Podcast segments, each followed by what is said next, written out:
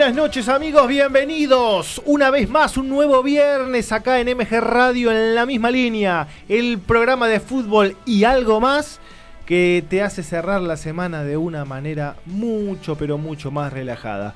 Mi nombre es Elian Rinaldi, intentando como cada viernes llevar adelante la conducción del programa, acompañado en esta oportunidad acá en el piso por mi querido compañero y amigo Daniel Turcheto. ¿Cómo estás, Turche? ¿Cómo va, Elian? Todo tranquilo, todo bien. Después de- de la- del show musical que tuvimos antes en el programa, así que Estuvimos para muy- arrancar. Claro, bien arriba. Sí, exactamente. Bien arriba, perfecto, perfecto. Bueno, saludo también ahí del otro lado, ahí eh, eh, escucho sus manos, escucho como que está escribiendo, anotando algo. saludo al querido Damián Rodríguez. ¿Cómo estás, Dami? Buenas noches. Buenas noches a todos, ¿cómo están? ¿Todo bien vos? Bien, bien, tranquilo, esperando acá el programa y bueno, eh, tratando de dar la mejor información. Bueno, muy bien, muy bien. Eh, también están los mellizos del otro lado. Empiezo saludando a, por orden alfabético, así nadie se pone celoso. Alexis, buenas noches, Alexis, ¿cómo te va? ¿Cómo andan muchachos? ¿Todo bien? Buenas noches. Bien, para ustedes que están ahí en el estudio, para los que nos están escuchando.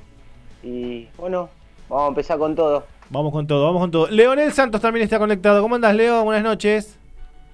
Elian, ¿cómo te va? Te voy a decir algo, les voy a decir algo. A. Acá el berraco en la casa, papi. Muy bien, muy bien, bueno, bueno. Bueno, y en un ratito también va a estar Gonzalo con nosotros conectado. Eh, tenemos un programa bastante cargado hoy con mucha información, eh, con mucha información de último momento, con muchas cosas que pasaron en la semana y muchas que pasaron también puntualmente hoy, como fue esto de Cristiano Ronaldo, que en un ratito vamos a estar comentando.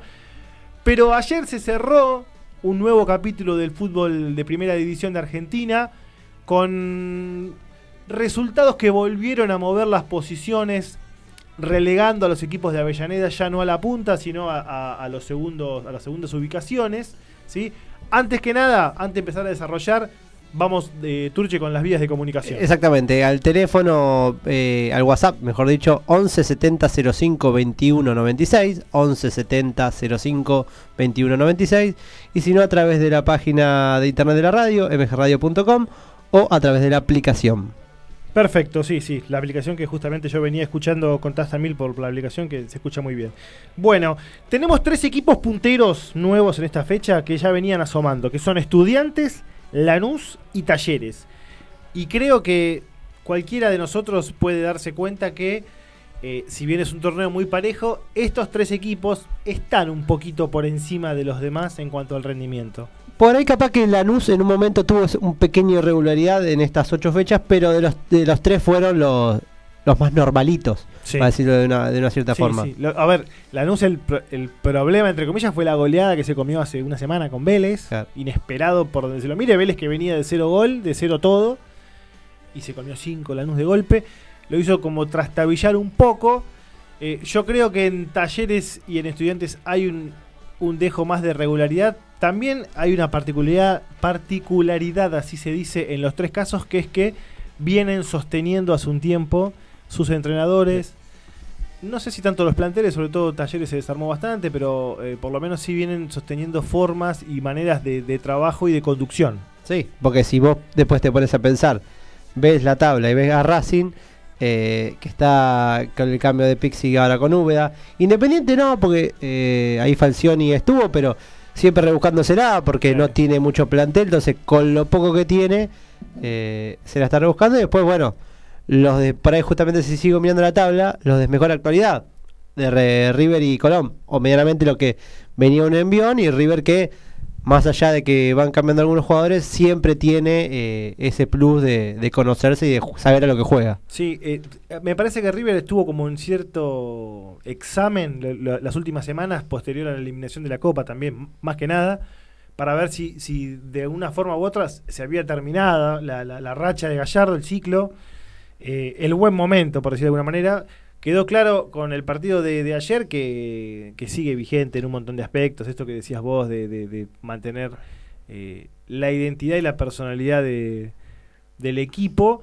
Y ah, ahora igual vamos a profundizar sobre los grandes, pero quiero destacar también sobre todo, en mi caso puntual, el desempeño de talleres, que se le han desarmado bastante el plantel, se han ido jugadores importantes, cada seis meses tiene que, que renegar Medina con, con cómo armar el equipo, y dio una muestra de carácter ante uno de los buenos equipos también, que es Argentino Juniors. Sí. Le ganó Argentino Juniors de visitante. Que Argentina, si ganaba, también se prendía. Eh, de hecho, está a dos puntos, creo, si no me equivoco. Eh, exactamente, Argentina tiene 12 puntos, digamos, si ganaba se ponía 15, en este caso a, uno de estudiantes, pero, pero sí, también lo que hablamos de este torneo, que más allá de la regularidad de las irregularidades que tienen eh, todos los equipos, eh, vos con una victoria ya estás ahí. Claro. Sí, sí, sí. O sea, hasta. En, ¿Cuántos puntos hay de diferencia entre el primero y el, y el de la mitad de tabla? Deben ser muy Y pocos. mira, Estudiantes tiene 16, que es el puntero por la diferencia de gol. Y llego a la mitad de tabla de Boca, Godoy Cruz con 10 puntos. O sea, hay 6 puntos de diferencia. Y hay 15 equipos. Sí, sí, y Boca con este cambio de técnico también interesó el rumbo. Al que lo veo muy complicado, si vamos a hablar de los grandes, pero muy complicado, es a Sa- y c- ya sabemos que es San Lorenzo. Sí, no hay. Eh, me parece que la, el- la- la cantidad de derrotas consecutivas y el, el- lo desprolijo en, en la conformación de lo que fue el plantel y que se van, se pueden llegar a ir más, se fueron los Romero, cero peso, se puede llegar eh, eh, a ir algún otro jugador. Eh, creo que hay una, una desprolijidad muy grande en, en- en toda la, la conducción, no solo Chacho. dirigencial, sino también de parte de Seto y, y también Montero es responsable. Sí, Yo creo que, bien como dicen, el tema de San Lorenzo, todo lo que nosotros veníamos hablando previo, cuando fue el mercado de pases, con el tema de que Montero iba a utilizar todo lo que tenía a mano, y más que nada se iban a arreglar con lo que había, me parece que, bueno, ahora entró una, como bien decía Serian, entró una profunda crisis, porque aparte no le basta con lo que tiene, y, y bueno, tampoco pudo tener mucho, y me parece que hay un poco de todo, digo, institucional, dirigencial, sí. eh, mano también de Montero, digo, eh, es de los grandes el que está sumergido en una en, un- en un dolor de cabeza profundo, digamos. Es un combo, el que a vos acabas de escribir, un combo letal. Muchachos, aparte, la, la cantidad de entrenadores que tuvo San Lorenzo en los últimos 2-3 años es abominable. Te juro que iba a buscarlo para nombrártelo cada uno, pero rápido, o sea, hasta el mismo Pisi, porque si vamos Sí. con esta dirigencia, hasta el mismo Pisi. Tenés razón, tenés razón, me había olvidado ya. Eh, Soso Dabove, Dabove que hace, muchachos, hace Nada. seis meses lo quería eh, El- el- todo- el toda la Argentina, toda la Argentina la quería. No sé si se acuerdan, chicos, Dami se va a acordar seguro, pero eh, Racing Independiente y San Lorenzo, los tres en un momento pujando por Dabove. Sí, sí, la verdad que sí. eh, venía a hacer un, buen papel en Argentinos, en Godoy Cruz. Y bueno, eh, finalmente cuando fue a San Lorenzo no le fue muy bien. Que parece que es algo crónico que tiene San Lorenzo últimamente, de que técnico que agarra, técnico que lamentablemente para los cuervos le, va mal. Y bueno, en estos momentos está en Brasil dirigiendo. Pero es un buen técnico. Nada más que bueno, eh, es como decía Leonel recién, es un combo letal, es una tormenta entre lo dirigencial, los líos que hay de vestuario, los técnicos y bueno, eh, eh, toda la, la- la parte política también de San Lorenzo está mal y hace una tormenta perfecta como para que no te salgan bien, salgan bien las cosas. Mira, vamos a repasar, eh, no sé hasta cuándo para atrás, Turche, pero empecemos, a ver. Yo, yo arranco por ahí en 2016, eh, Pablo Guede, ¿cómo va 2016 Pablo Guede? Sí. Cinco años, estamos hablando. Sí, Pablo Guede que ganó, le ganó esa final a Boca. A ¿no? Boca nada más co- y contra después perdió con Lanús en cancha de River esa final. Exactamente. Por paliza también. Arranco 2016 Pablo Guede, Diego Aguirre, Sí. Claudio Viallo, sí. Jorge Almirón. Mal echado Viallo, ¿eh? Ha echado Viallo, sí, eso sí. Eh, Almirón, ya vamos cuatro. Antonio, Juan Antonio Pixi, Sí, Diego Monarris, sí. Hugo Tocari fue interinato. Mariano Soso, Diego Dabove, Romagnoli que fue interinato y ahora Pablo Montero. y, con- de- y creo que de Monarris tenemos algunos interinatos más. ¿eh? que uno, uno o dos más seguro. Sí, Pero sí, medio. 12 en 5 años. Te faltó, te faltó Maru Botana y cartón lleno. Eh, sí, es, es abrumador, muchachos. Y claro, eh, a ver, tomemos como punto de partida la, la- la Copa Libertadores que obtiene en 2014, si querés.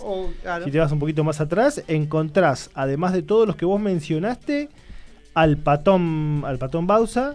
Eh, y, no, claro, No, y, a- antes a Pixi, tenés razón. Pero es, es tremendo. Aparte, eh, vos no podés estar con contratos por todos lados pagando a técnicos que se fueron hace, no sé, dos, tres años. Es una locura absoluta. Y, y lo más preocupante es que no, no se vislumbra una solución a, a corto plazo, ¿eh? No. Porque el plantel es un, lo que todo lo que pasó con los Romero el minuto uno es un escándalo. Sin duda son los mejores jugadores, tuvieron que ahora eh, eh, descartarlos, hubo un comunicado por parte de ellos. La verdad, complicado, complicado. Volviendo a los equipos que están arriba, Estudiantes con Zielinski siempre va a ser un equipo serio y Duro. confiable, confiable, duro. Los dos centrales te, te rompen el alma directamente, dos centrales de 2 metros 10 tiene, te matan. Eh, y la derrota que tuvo con Independiente eh, al principio del campeonato fue un partido que no estaba para perder, que si no tendría más puntos todavía Mm. Estudiantes. Eh, la verdad que son con estilos distintos. Talleres creo que es el más ofensivo. Ayer jugó con cuatro delanteros. Cuatro delanteros, de verdad, ¿eh? Cuatro delanteros. Auski es delantero. Eh, y después, eh, Lanús, el que hablábamos, que si bien tuvo el tropezón con Vélez, eh, mantuvo también un, a su día ya que está hace un tiempito largo y con el adicional de, de los pibes siempre presentes. en- Claro, en porque tiene así su base de, de los grandes, los experimentados, y siempre saca uno. Siempre Sí. hay un jugador de decir, ¿y este dónde estaba? Y lo tenían inferior y siempre sacó. Y te digo una cosa más, Toto Belmonte, De La Vega y el arquerito Morales ahora son suplentes. Mm. Volvieron, no, no- no es que volvieron, o sea, Claro, que en realidad antes decías, era, estaba en el equipo titular y ahora son suplentes de este equipo. eran titulares. Sí, sí, así que es, es muy, muy esperanzador por, por ese lado. Yo creo que van a, van a terminar, alguno de los tres va a terminar o campeonando o terminando muy, muy arriba. Y, y también creo, te digo, en el caso puntual de Talleres, que el torneo pasado quedó fuera con Colón, fue el equipo que más le complicó a Colón el partido, lejos. El partido que peor la pasó Colón, que pasó por penales, fue con Talleres. Es más, y encima fue el partido más, entre- más entretenido de todas las llaves. Porque Sí, te, te acordás sí, que eran sí, los Boca River, el de Racing. O sea, el más entretenido para ver fue Colón Talleres. Le faltaba un 9 a ese Talleres. Ahora no te digo que lo tiene porque yo lo vi jugar a Retegui y no es un 9 goleador, pero lo que labura, Ah, trabaja un montón. terrible. Y lo que lo mejoró físicamente eh, este muchacho Medina, Medina. gran entrenador. Que es- Medina es como Dabov en su momento. Sí. Cualquier técnico que se vaya eh, es nombrado Medina. Bueno, hay una buena noticia para, yo creo que para el fútbol argentino en general, que es que hoy se confirmó que Prato finalmente va a jugar en Vélez. Muchachos, no sé si estaban al tanto de esta noticia, pero creo que eh, enriquece un poco también al fútbol Muchacho. argentino. ¿eh? Sí, Muchachos, dale con el, vos, vos no digas muchacho, vos metete nomás.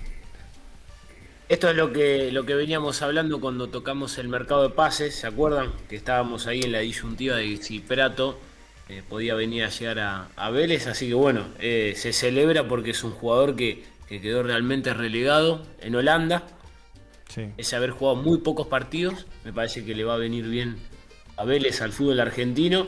Y yo sumo algo más respecto a lo que estaban hablando ustedes, me parece que es bastante meritorio en lo que es la merma de calidad y de nivel que hay en el fútbol argentino, equipos como estudiantes, con Zielinski, te puede gustar o no, el tipo de juego, uno que lo conoce eh, sabe más o menos lo que puede proponer. Por ahí en el caso de Medina, el- el- la circunferencia que tiene de juego es otra, digamos, porque apuesta a mucha más eh, volumen de juego, con, Sí, con sí. varios atacantes, me parece que, que es algo rescatable. ¿Por qué? Porque como bien decía Celian, son planteles, por lo menos talleres, que, que están sacando constantemente jugadores, no sé si sacando, pero sí eh, repartiendo, digamos, jugadores que potencian, juegan bien, se van afuera. Sí. Entonces, si uno los compara con, con River, por ahí con Boca, que ahora aparentemente con la mano de Batalla encamina un poco el, el- el rumbo. Sí, yo eh, creo que igual en Boca se- para mí se exageró un poquito la mano de batalla por, por ahora. eh. Sí, eh, Sí. sobre todo No. el primer partido con Patronato. Sí, sí, compadre, primero sí. Con Platense ganó bien y hizo algo elemental y simple que es a Briasco, que veníamos hablando mucho de Briasco, le dijo, ¿vos de qué jugás? Y yo juego allá. Ah, bueno, Bueno, juega ahí. claro. Fin. Fin. Nada de Claro. inventos raros de fórmulas químicas. No, lo puso a, a Briasco que cuando hizo el gol agarró una confianza el otro día. ¿Vos te diste cuenta cómo, le, cómo, eh, cómo cambió, eh, cómo un gol puede cambiar la mentalidad de un jugador, muchachos? Es impresionante. ¿Vieron esto que decíamos? que sacó la olla. Exactamente. ¿Habría, ¿Habría capricho de ruso ahí, en la posición? Y no sé. Y, y la posición y también en los jugadores, porque en su momento jugaba Rolón y Pulpo González. Ahora Pulpo González jugó, pero al lado de Varela y de Ramírez. Eh, Claro, vol- vol- volvieron los que estaban jugando en un principio. que Uno no entendía cómo, salía Varela de, del Claro. equipo. Claro, como titular. Era lo mismo que encima Russo ponía antes, porque supuestamente esa la famosa MBA era la que la, la que la que puso Russo. MBA, qué bueno. es, es- es marketinera. El BBVA. hermoso, MBA, hermoso, hermoso. Pero, pero ese es el, el problema de, de lo que, de que, la- que le decís a, la- a Russo. ¿Qué te pasó? Porque jugar con Medina, Varela y Almendra. Está bien, se te lesiona Almendra. Y ahí ya lo pones a Pulpo González. Después de la nada sal- salió Varela y lo pusieron a Rolón. A Rolón que no es que vino Canté. Claro, era no, Rolón. Es que, no es que vino, eh, a ver, tirame otro 5 así tapón eh, eh, eh, clave. eh, No sé, bueno, pero la, vie- pero la vieja, vos vieja boca, la- Chicho Serra, mismo ver, Bataglia. el otro día fui a ver estudiantes de Casero Gimnasia, lo vi a Nico Rinaldi, que no hay parentesco, aclaro. Me lo preguntaron en el club, no hay parentesco. y no es más que Rolón, ¿eh? Es lo mismo. Y juega en estudiante de Casero. Sí. O sea, Rolón no hacía en, en Huracán el trabajo que hacía Volati, por ejemplo, que encima te metía goles, ¿no? Pero Yo creo que Rolón jugando con Ibarra, mira lo que te digo, con Ibarra y con Clemente por afuera, te lo entiendo. ¿Por qué? Porque Rolón se queda paradito, eh, eh, cuida a los centrales, eso está todo bien. Pero Boca lo que exige encima con Bataria y en su momento con era que el 5 se mueva. Claro. Y el 5 no se movía. No tan posicional, Claro. sino más claro. Exacto. Bueno, hay hay un buen ejemplo y quizás eh, Dami eh, lo, lo va a poder entender mejor. Neri Domínguez en Independiente jugaba mucho más de 5 posicional que de tapón como en Racing. En los dos rindió más en Racing, siendo mucho más relevo de los centrales, o sea, tirándose atrás, metiendo la cola entre los centrales, que como le pedía mm, el técnico de Independiente, el, el- anterior de- ay, el profe que se ganó la Sudamericana, se me fue el nombre, Holland como le pedía a Holland que sea mucho más un 5 más posicional. Eh, y, y esto realmente, eh, eh, o sea, hay jugadores que tienen eh, características y maneras que el técnico, si no sabe interpretar, es error del técnico. Y con Rolón, que no se ganó el puesto en la cancha, se equivocó. Se equivocó, Russo. Y ni hablar con Briasco, poniéndolo de 9, siendo un jugador que arranca siempre por afuera y un enganchador Pero- crónico. Sí, Dami. Pero creo que, eh, obviamente, como, como están diciendo ustedes, no es solamente equivocación de Russo, sino que hay varios técnicos que la verdad que ponen jugadores en posiciones que donde capaz que no jugaron nunca o improvisaron alguna vez y, y se empecinan en ponerlos en posiciones donde no jugaron, donde pueden hacer algo tan simple como lo que dijiste vos. Mira, a ver, vos de qué jugás, ¿Sí? bueno, yo juego, no sé, de 5, de 8, juego por acá, por allá, bueno, te pongo ahí, listo. ¿Rindió? Bien. Pero si vos querés inventar algo, entre comillas, y, y ves que el jugador no rinde y lo vas a quemar, lo vas a quemar, lamentablemente tenés que volver para atrás y decir me equivoqué o hablar con el jugador, no sé cómo será el día a día.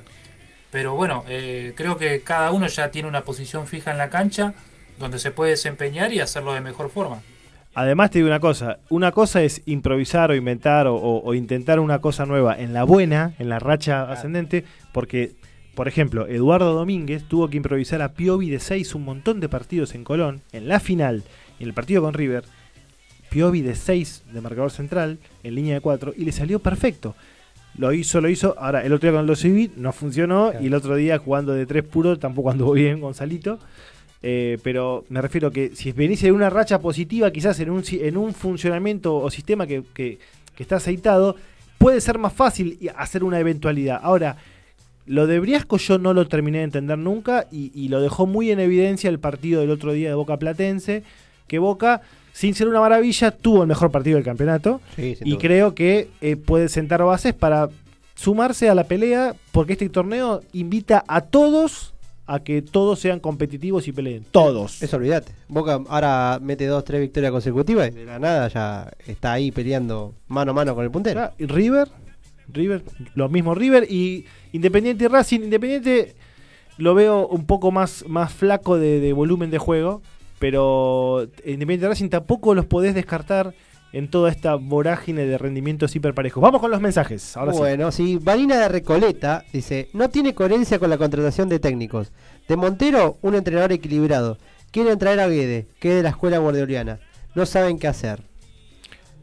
Eso es verdad, ¿eh? no, hay, no hay una línea de, de- de- de conducción como por ejemplo tiene Defensa y Justicia. Muy bien, sí, eh, bueno, lo que decía Bahía Recoleta decía, eh, aquí estoy como cada viernes, San Lorenzo es un descontrol dirigencial y futbolístico. Tineri está en la buena, firma contrato en dólares y cuando se pone todo mal, se las toma. Ahora, lo de firmar en dólar libre es una locura. No sé si pasa en todos los clubes, pero Por lo menos en el caso de, de, de San Lorenzo, sí. No sé. está- Los Romero, Di Santo. ¿Sabés? Eh, eh, eh, a ver, muchachos, una infidencia. Di Santo cobra más que los Romero. Cobra más que los Romero y como sube fotos en Instagram acariciando perritos y pasando en una plaza, está todo bien. O sea, el nene bueno. Fíjate lo que es la imagen en el fútbol, ¿no? Pero Bueno, Boca iba. ¿Qué- qué- Sí, sí. ¿Quién hace eso? Del perrito. Di Santo, pero es un ejemplo, me refiero a que no, no es como Villa en Boca que sube fotos para. Lo de Villa ya es una No, provocación. no, ¿eh? Ya es- ya lo de Villa ya es porno, ¿no? Sube Ya fotos en ni- ni lo joda. en hablamos. fie- eh, eh, ¿Cómo no, cómo no se lo sacó?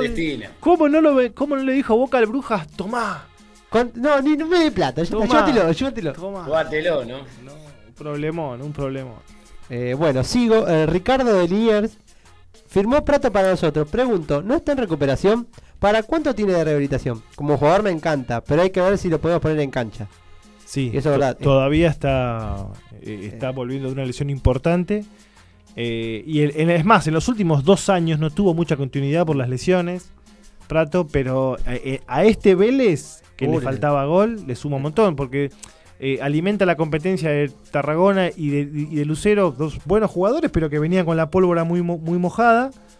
Eh, así que más, más pronto que tarde lo de Prato en Vélez va, va a dar eh, frutos porque es un equipo que también yo creo que Pellegrino más allá de, de- esta sequía posterior a la eliminación de la Copa le, encuentra la vuelta, mecha jugadores, Vélez tampoco tiene el plantel que tenía hace otros años, va a interesar el barco, me parece que Vélez va a terminar más arriba que abajo y de hecho en la tabla general está ahí nomás de, de- estar en- en- al tope, ¿sí? hace poquito dejó lo, lo- lo más alto. Y Kevin de Devoto dice, soy bostero a muerte. Lo que hizo Bataglia es poner la ladera en la cocina, el inodoro en el baño.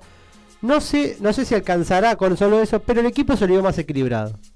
Sí, sí, y aparte eh, realmente está más que probado que a veces los cambios de aire, la de esto de la descompresión y todo, el 90% de los casos da resultados. Fíjate Racing mismo, Racing mismo eh, ganó dos partidos seguidos, el primero medio de chiripa si se quiere, eh, pero el- después no. Es más, ¿sabés que el otro día estaba viendo el partido de Newell's y casi le hacen el mismo gol que Chancalay le hizo Eh. que el de Escoco en contra? Casi le hacen el mismo gol a Newell's. Me acordé de mucho del partido con Racing que gana con, con- con ese gol. ¿Cómo está Chanca, Damián? On fire, ¿eh? Yo lo veo muy bien. Está de vuelta hecho fuego, ¿no? Eh, sí, el otro día estuvo bastante acertado en el partido anterior de la semana pasada. Contra Central Córdoba probó varias veces, pero bueno, no, no, no llegó a meter alguna. Pero viste cómo es, eh, él se da media vuelta, se acomoda y le pega al arco. Salga lo que salga, la mayoría le salen bien, otro le puede salir mal. Pero creo que es un jugador que a cualquier técnico le gustaría tener porque eh, no todos se animan de, eh, de pegarle al arco desde Claro. cualquier distancia. Sí, Chanca, bueno, eh, de vez en cuando mete alguna que, que te hace sumar varios puntos. sí, sí, es un, un entusiasta con, con el tema de los remates. Y bueno, y para cerrar un poco también el fútbol argentino, volver a mencionar esta, este, ayer River tuvo un, un buen partido. La expulsión igual le allanó un poco el camino, pero realmente se lo vio otra vez en forma eh, atlética, muy competitiva. eh, con, con- con- yo lo vi ambicioso, otra vez. Y lo que también estuvo fue que eh, el bajón fue cuando no lo tenía de la Cruz o cuando lo tenía del grupo estaba abajo y cuando no lo tuvo a Suárez. Claro, claves. Eso fue, para mí fue clave eh, en el funcionamiento de River. Más, o sea, más allá que justamente en el, en- en el estilo Gallardo, un jugador no le va a cambiar la, el esquema, pero puede ser que los partidos donde más lo sufrió o donde perdió fue cuando no tuvo a Suárez. Sí, y ayer lo vi bien también a Vigo, que se estaba reclamando que empiece a, rendir.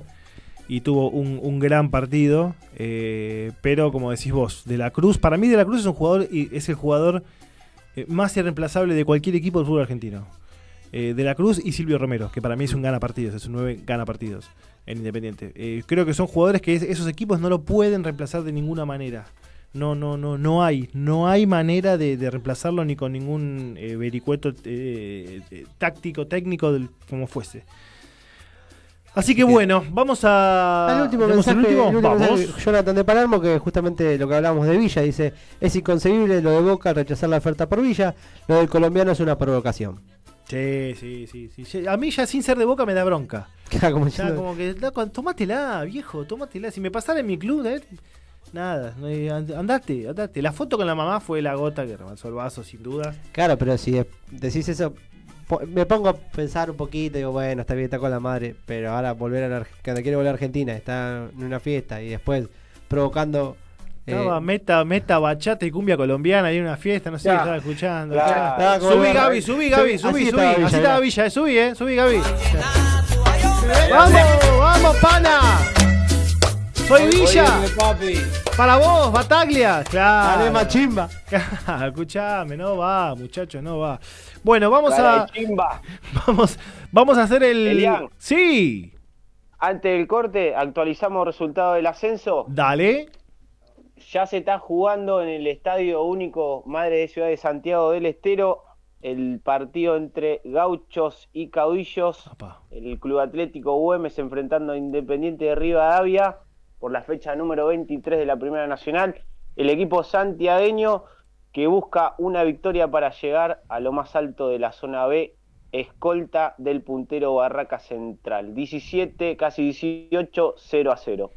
Bueno, Barracas puntero, Güemes escolta, ahí Todo, todo, todo de la mano, ¿no? Qué Vamos todos juntos, ¿no? Almirante del otro lado, qué cosa. Vámonos al corte que estamos negros. Bueno, muchachos, hacemos el primer corte con apura información justamente del ascenso y ya volvemos.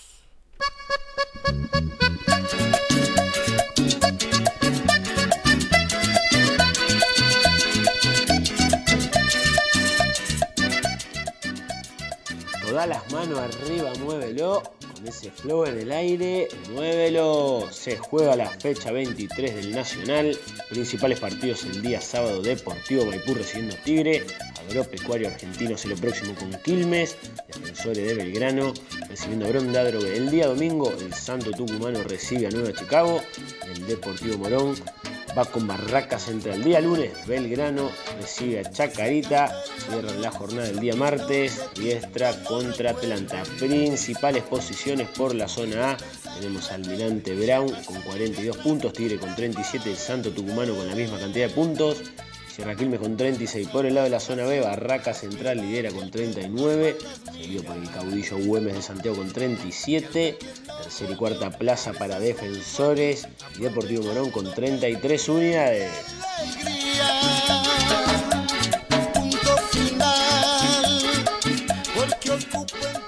Primera B Metropolitana. Por la fecha número 7, este fin de semana jugarán Acasuso contra San Miguel, Cañuelas con Deportivo Merlo, Argentino de Quilmes Comunicaciones, Colegiales San Carlos, Fénix Defensores Unidos, Sacachispas Talleres, Los Andes Armeño y JJ Urquiza contra la Guay Urquiza. Las principales posiciones la encabeza Flandria con 14 puntos, Cañuelas 13, Sacachispas 12 y Los Andes 9. de mi alegría.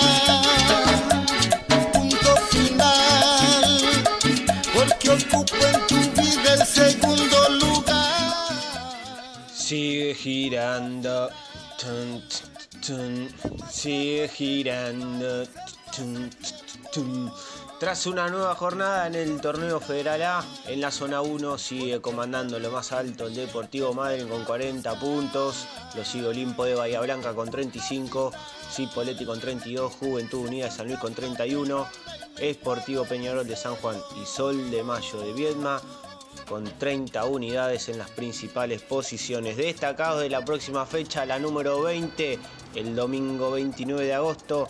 El líder estará visitando a San Sinena en General Serri. El escolta Olimpo visitará Desamparados en San Juan. Cipoletti se medirá frente a Ciudad Bolívar y Juventud Unida de San Luis recibirá a Sol de Mayo de Viedma por la zona 2. Continúa como líder Racing Club de Córdoba con 38 unidades. Lo sigue ahí cerquita Gimnasia y Tiro de Salta con misma cantidad. Central Norte de Salta con 28, al igual que Chaco Forever. Esportivo Las Parejas con 24 y Sarmiento de Resistencia con 23 en las principales posiciones destacados de la próxima. El líder visitará Gimnasia y Tiro en Salta. Central Norte visitará Sportivo Belgrano en San Francisco. y el gran clásico chaqueño a partir de las 15 horas en el Estadio Centenario lo disputarán el Club Atlético Sarmiento de Resistencia enfrentando al glorioso Chaco Forever. Su fantasma te ronda y me muero de celos.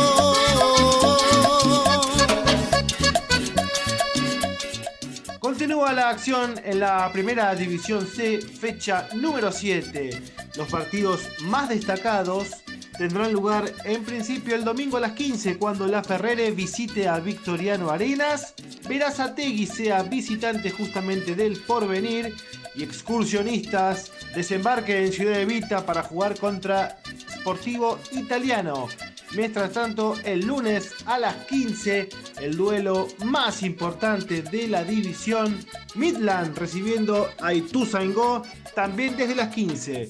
Repasamos las posiciones más importantes, justamente Ituzaingó, el León Verde, tiene 14 unidades, seguido con la Ferrere, que tiene 12, y un punto menos, Verazategui y Excursionistas. En la estación para esperar el tren a espaldas mías.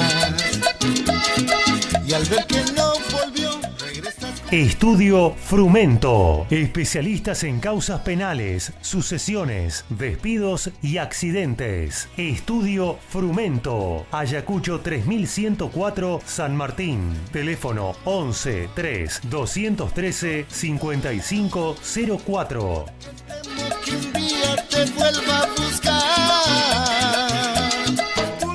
Seguimos en la misma línea acá en MG Radio y hasta las 22. Ahí justo habíamos puesto con Turche Güemes, Independiente Rivadavia. Qué, qué eh, estadio tan tan imponente. eh, tan... Es el más, es el más lindo.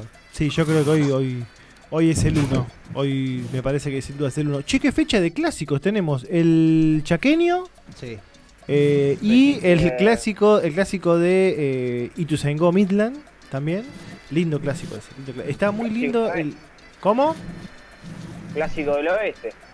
Sí, hay muchos clásicos. Es una. A ver, que cuando hablamos clásico del oeste, el otro día estaba investigando, y bueno, podríamos decir Ferro Vélez o Vélez Ferro. Pero también tenés eh, Chicago Almirante, como un clásico del oeste. Clásico de la matanza, le dicen, aunque Chicago es de, es de, es de capital. Eh, y tenés Almirante Morón también, como clásico del oeste. La verdad que te- es, un, es un lío el oeste. Es un lío. Hay algunos muchachos que está en la calle, igual como que escucho como que está esperando el, El colectivo, el ¿no? 174, claro, una cosa así ahí. en- en- Se están por rajar. Ah, pa. para mí es Alexis. no sé si ahí, ahí, ahí lo bajaron. Ahí lo bajaron. Ese- es Leonel, es esa- Leonel. Ese es el berraco. Y de esa zona de Lian tenés clásico entre los tres equipos. De, de lo que tenés Merlo, Midland y Tuzaingó. Y Argentina, y. Argentina de Merlo. Argentina de Merlo. Y Argentina. Sí, Ahí está. es verdad, es verdad, es verdad. Sí, sí. Bueno, vamos a arrancar con, con las secciones, así que le pido al querido Gabriel Giaquero la siguiente cortina de apertura.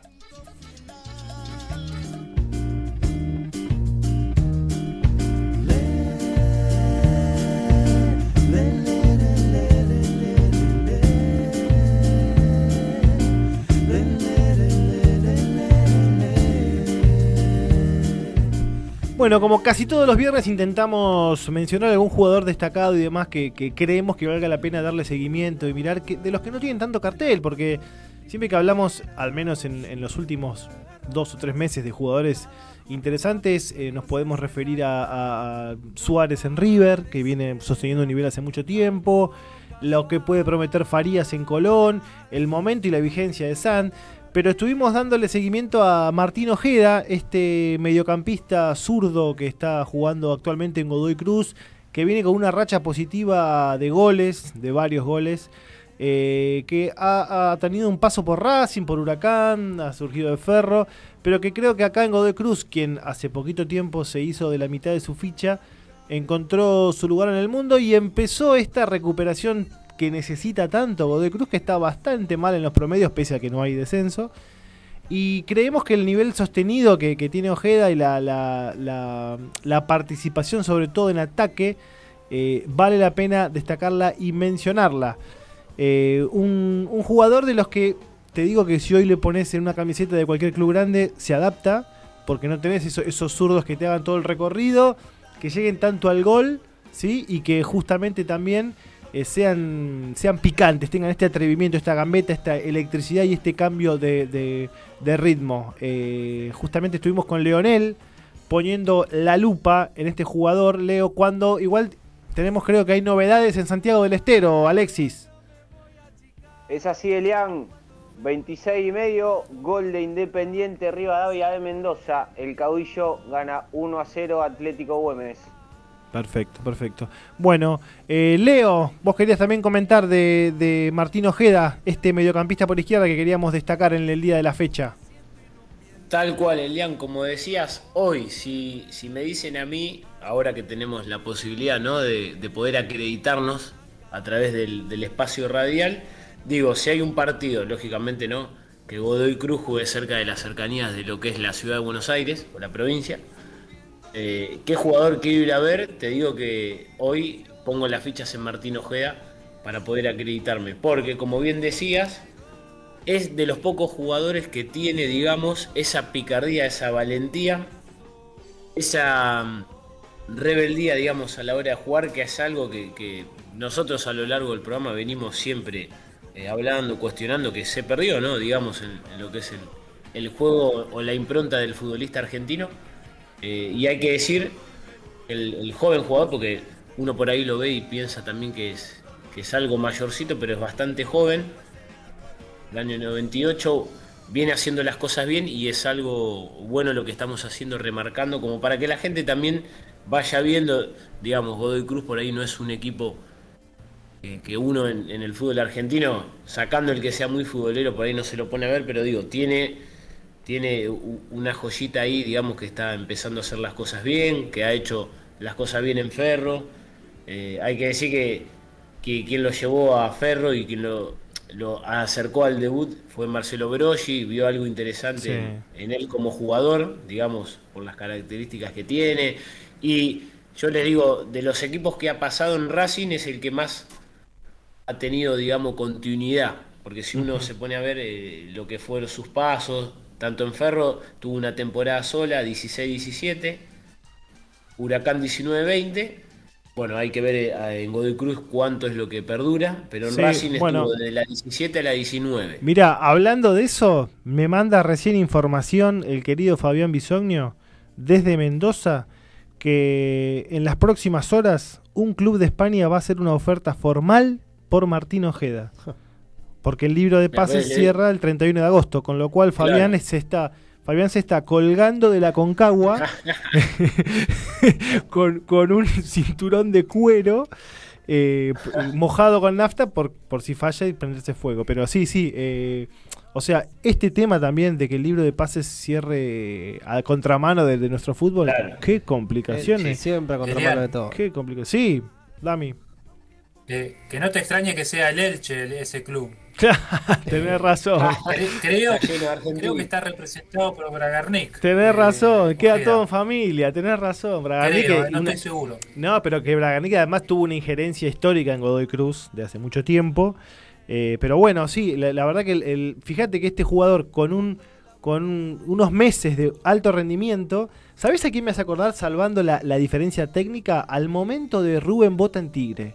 ¿Se acuerdan que tuvo más cartel Eh, igual, muy, eh? Muy parecido. ¿Se acuerdan de ese momento de Bota que era intratable cuando se consolidó en primera, que le salían todas, que de hecho terminó en el Inter jugando, después en San Lorenzo no le fue bien, cuando volvió a Argentina y ahora le perdió el rastro.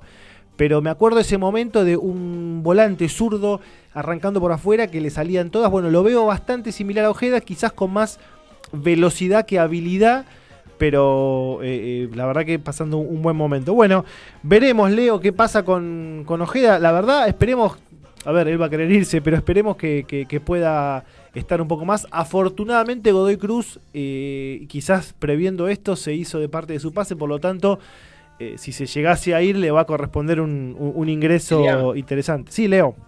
Sí, bueno, esto como marcabas es algo que pasa hace tiempo en el fútbol argentino, digamos con... Si, si nos ponemos a mencionar, hay un- hay un montón de jugadores que con pocos partidos en el lomo eh, dan el salto grande, Claro. digamos, por lo menos lo que es fuera de Sudamérica, pero ojalá, ojalá por el bien del fútbol argentino, por el bien de Godoy Cruz, porque digo, tampoco es el salvador, digamos, pero No, eh, no, eh, no. cuaja lo- a lo que es el, el juego que quiere Méndez. Digo, ojalá se pueda retener. Uno lo, cuando ve jóvenes promesas, lo primero que quiere es que por lo menos Sí. eh, perdure dos años, porque Claro. sabemos que la plata seduce mucho y, y es moneda corriente, digamos, lo que es el fútbol de Sudamérica. Sí, sí, y esta, esta de- desprolijidad también de- del armado de los campeonatos eh, nos termina aparte- depositando en esto. Aparte tampoco te puede, eh, te da la pauta de poder armar algo serio, digamos, ahí es donde uno cita y dice, los resultados son los que mandan, porque vos ni siquiera podés mantener un plantel seis meses. Claro. Bueno, te digo, en el caso de Colón, Farías se quedó de casualidad, porque Domínguez presionó mucho, mucho, mucho, mucho, mucho. Porque porque, si al, no, porque al pibe tampoco le llenaron demasiado la, le llenaron demasiado la cabeza Y- y, y no le pudieron torcer la mano. está viviendo al lado del predio. O sea, lo, lo tienen como una cajita de cristal para que no le coman el coco. Ahí, pero, Y- pero- es así. Y a este Ojeda, que encima Ojeda eh, tuvo la, la suerte de hacerle eh, los goles vi- más visibles, digo yo, ¿no? Le hizo eh, a River el otro día, gran figura de ese partido.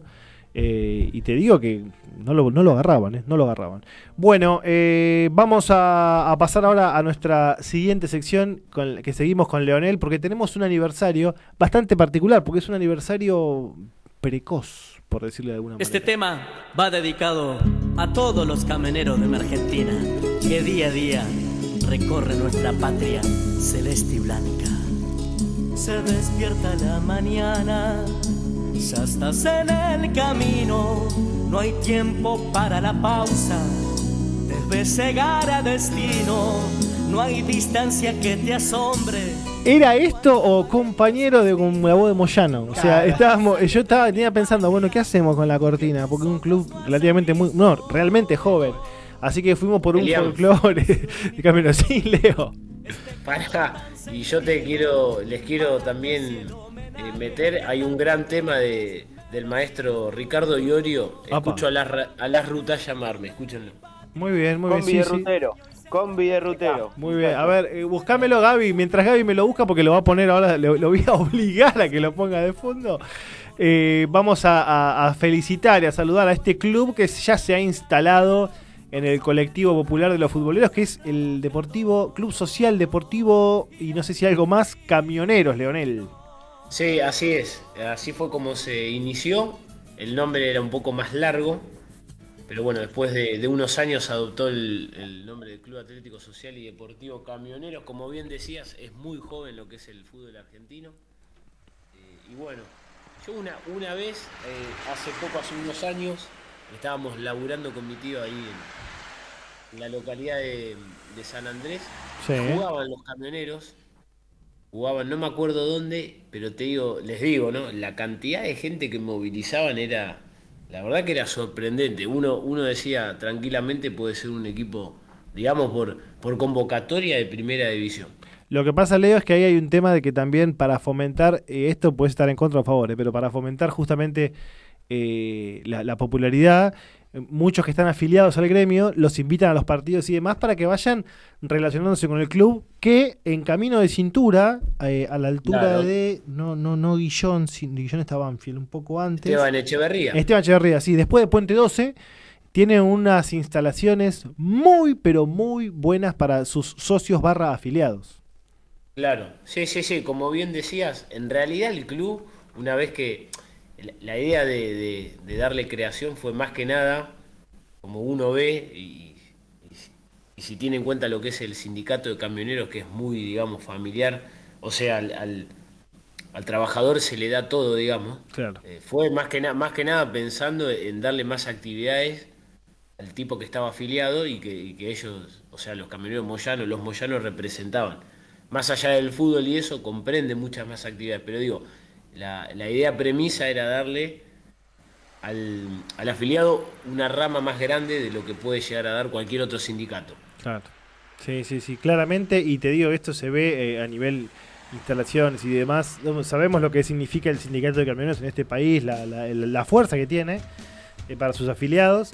Y el club representa eso. Lo, lo que también me parece eh, piola destacar es que este club que se fundó hace 12 años, justamente es el 12 aniversario años. 12, Leo. Eh, ahí estamos con la canción, ahí estamos con la canción de fondo, muchachos. Dámela un poquito, dámela un poquito ahí. Escuchá qué tema. Dámela con la voz, así.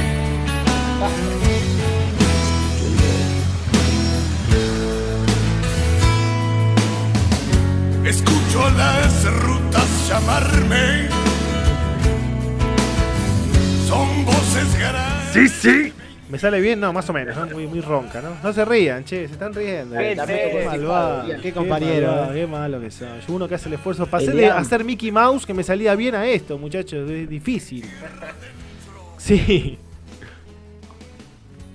Eh, sí, te quería dar va, un ejemplo. Mirá quién apareció. Apareció una noche, ¿cómo le va? Apareció. Gonzalo ah, volvió de misiones, en camión volvió. Por ¿Cómo andás, misiones ahí, Gonza? Perdido, vine, justo vine en un camión, mirá. Te quería dar el ejemplo ese que de lo que estaban hablando recién, Vino con Iorio. porque yo estoy en el, en el sindicato de camioneros.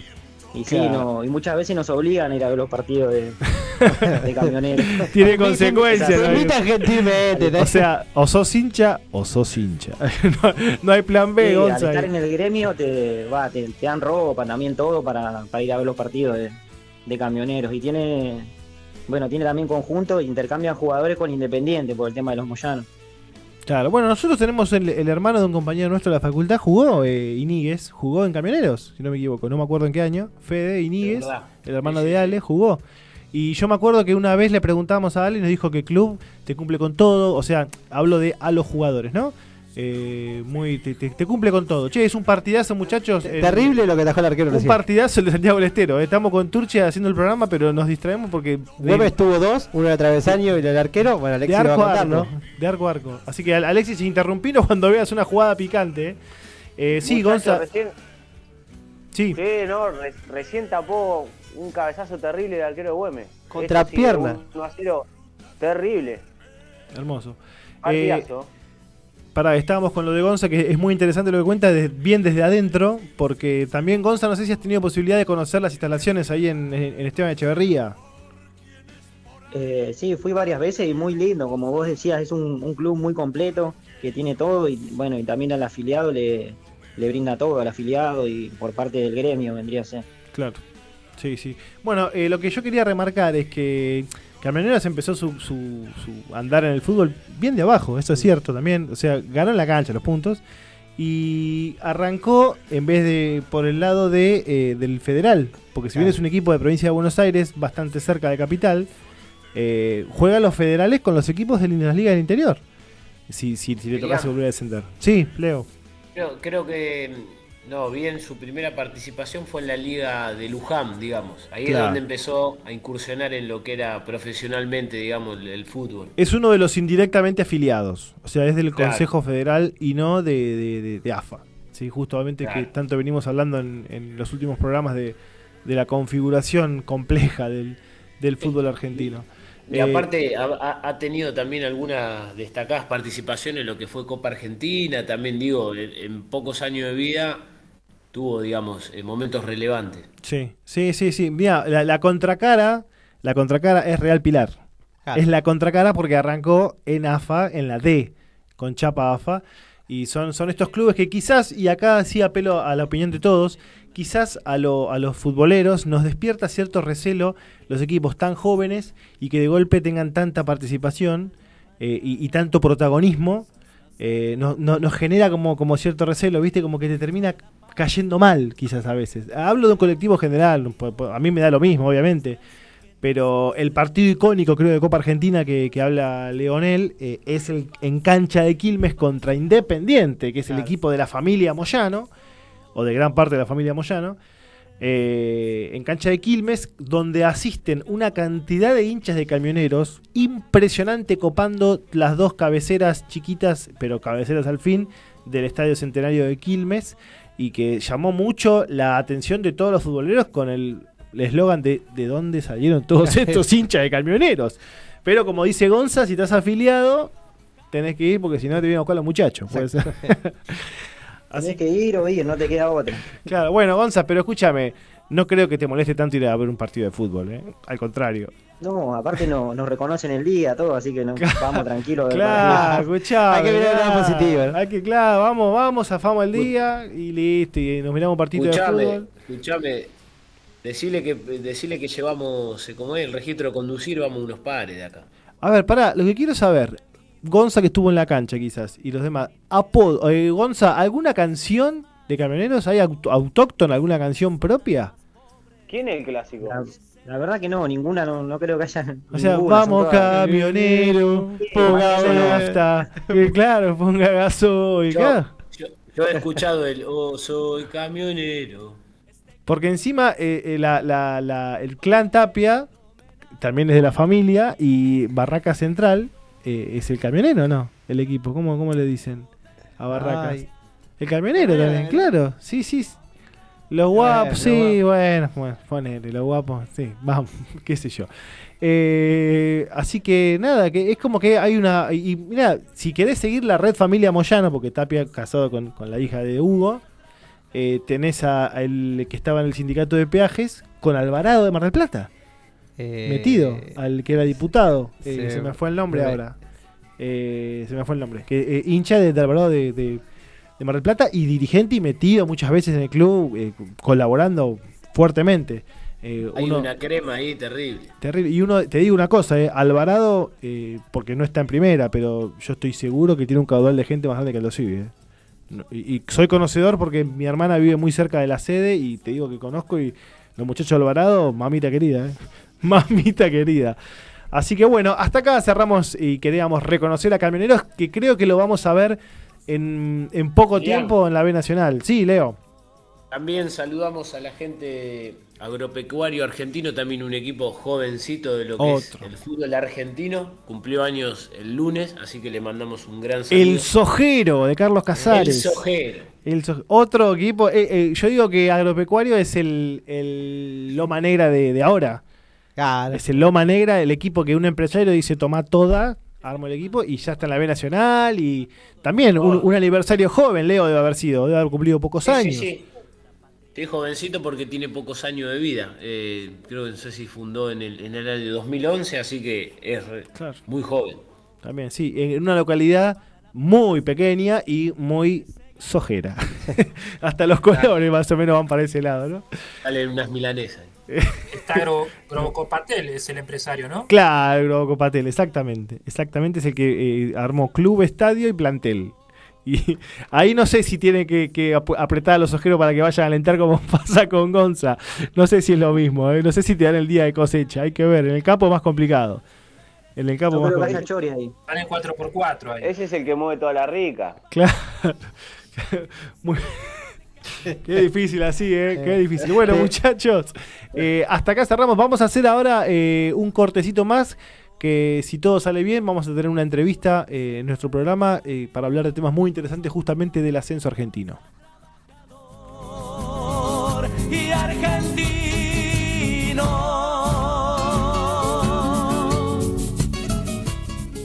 Desde la ciudad autónoma de Buenos Aires, República Argentina, transmite MG Radio. MG Radio.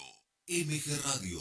www.mgradio.com.ar Mabel Rodríguez, clases de canto, interpretación, trabajo corporal y vocal. Comunicate a nmabelr@hotmail.com o al Instagram arroba nmabelr. Animate con Mabel Rodríguez.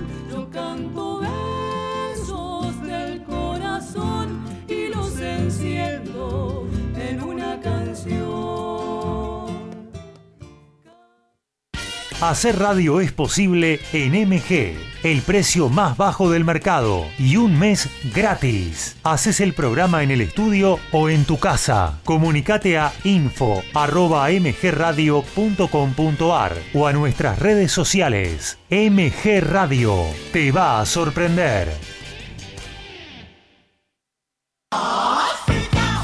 Abre la disco, un viaje al pasado con música que para vos está siempre presente. Abre la disco, el programa que todas las semanas llega a tus oídos de la mano de Gustavo Rubín. Abre la disco, un momento único, un momento para vos, un momento verdaderamente genuino. Abre la disco, los martes a las 21 por MG. TMO. Durante 30 minutos viví tu momento ovalado. Toda la info del rugby con Alfredo González. TMO. Va los miércoles a las 23.30 por MG Radio.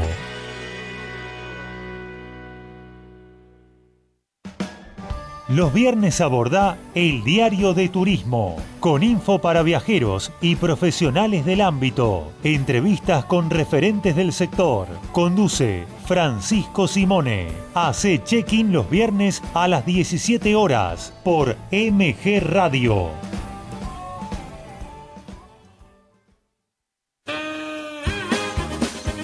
Hola amigos de Radio MG, les habla Hernán Mancuso. Los invito todos los viernes de 19 a 20 horas a disfrutar de mi programa. Contasta mil, no se lo pierdan, los espero. Macheando Radio. Columnas, entrevistas, invitados, humor. Prendete a Macheando Radio. Los sábados a las 17 horas por MG Radio. MG Radio y Código Deportivo se van para la cancha. Todos los domingos transmitimos la pasión del fútbol.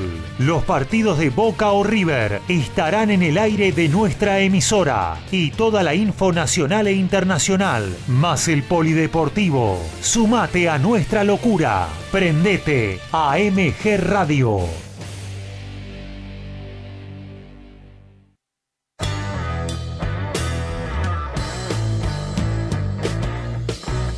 Viví momentos geniales. Viví MG Radio. 21 horas, un minuto.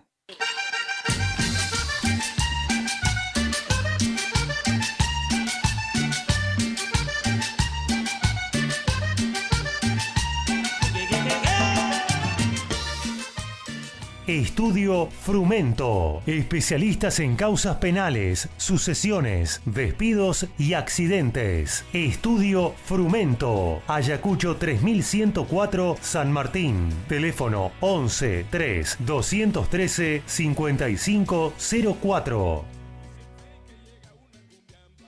Una cumbia les toca primero,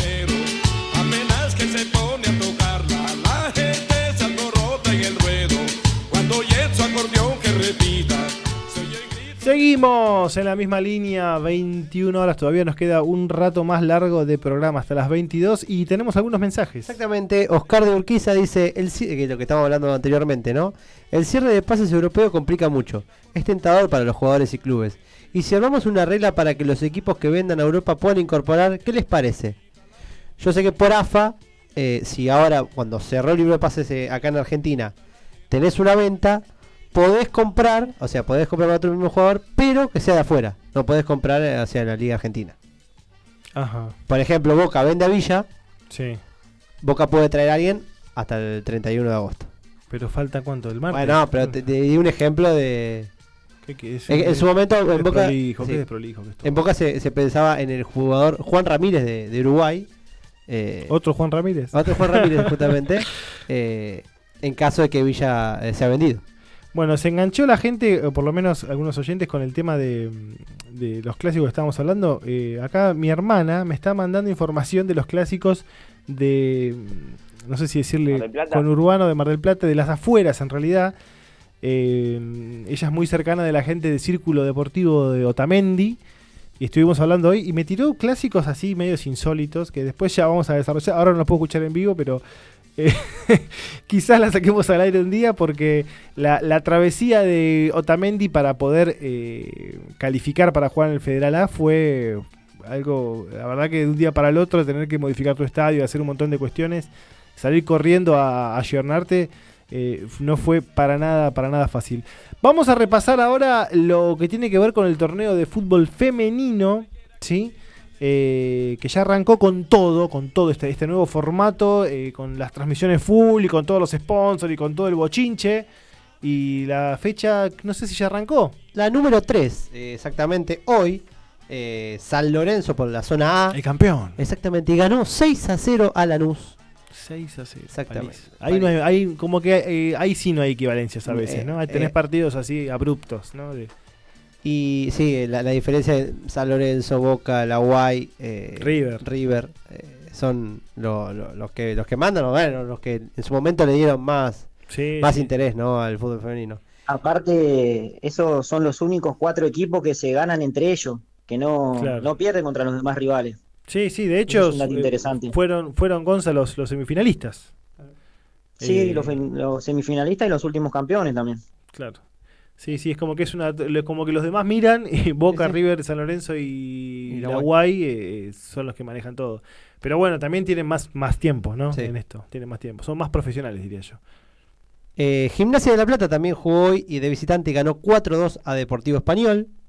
Y completando la zona A, eh, mañana eh, el SAT eh, estará jugando ante Boca Junior a 11 y media de la mañana. Y el lunes, Defensores de Belgrano ante Porvenir. Mientras por la zona B, mañana tendremos el partido entre Independiente y Huracán. El domingo, Platense Comunicaciones y River Play ante Rosario Central. Eso el partido lo va a dar la TV pública.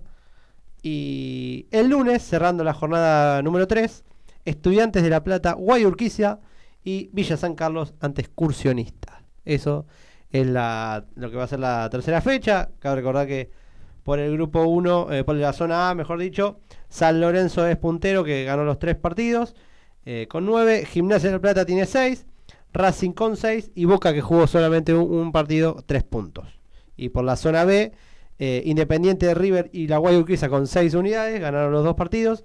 Y lo sigue Villa San Carlos y Huracán con 3. Muy bien, muy bien. Eh, sí, es llamativo eso. Yo hoy hablaba con un amigo que, que juega al senior en la Madrid, digamos que juega en la segunda categoría del fútbol senior, y hablando un poco de todo, también me trazaba paralelismos de que la, la primera del senior, por ejemplo, vas a jugar con un River y tenés a Orteguita. y en la de Boca también tenés, tenés Está- de Boca está- Bianchi. el- en la de Boca están de todo el cuerpo técnico de las inferiores. Una locura. Serna, Ibarra, eh, Navas, Pompey. Eh, No, no, te pintan la cara. Y, y me decía que en la B, que, o sea, no es que está a 10 categorías, a una tenés pibes que jugaron quizás en la Madrid 5 minutos, o en excursionistas o clubes así, y tienen que, si, si tienen la suerte de ascender. Bueno, él jugó con Chicago y estaba el Gomito Gómez y César Carranza. Qué jugador. Imagínate, el, el Gomito se retiró hace 10 minutos y César Carranza hace 5. No sé, más o menos, y está impecable. Qué- Está- qué está jugador es. César Carranza.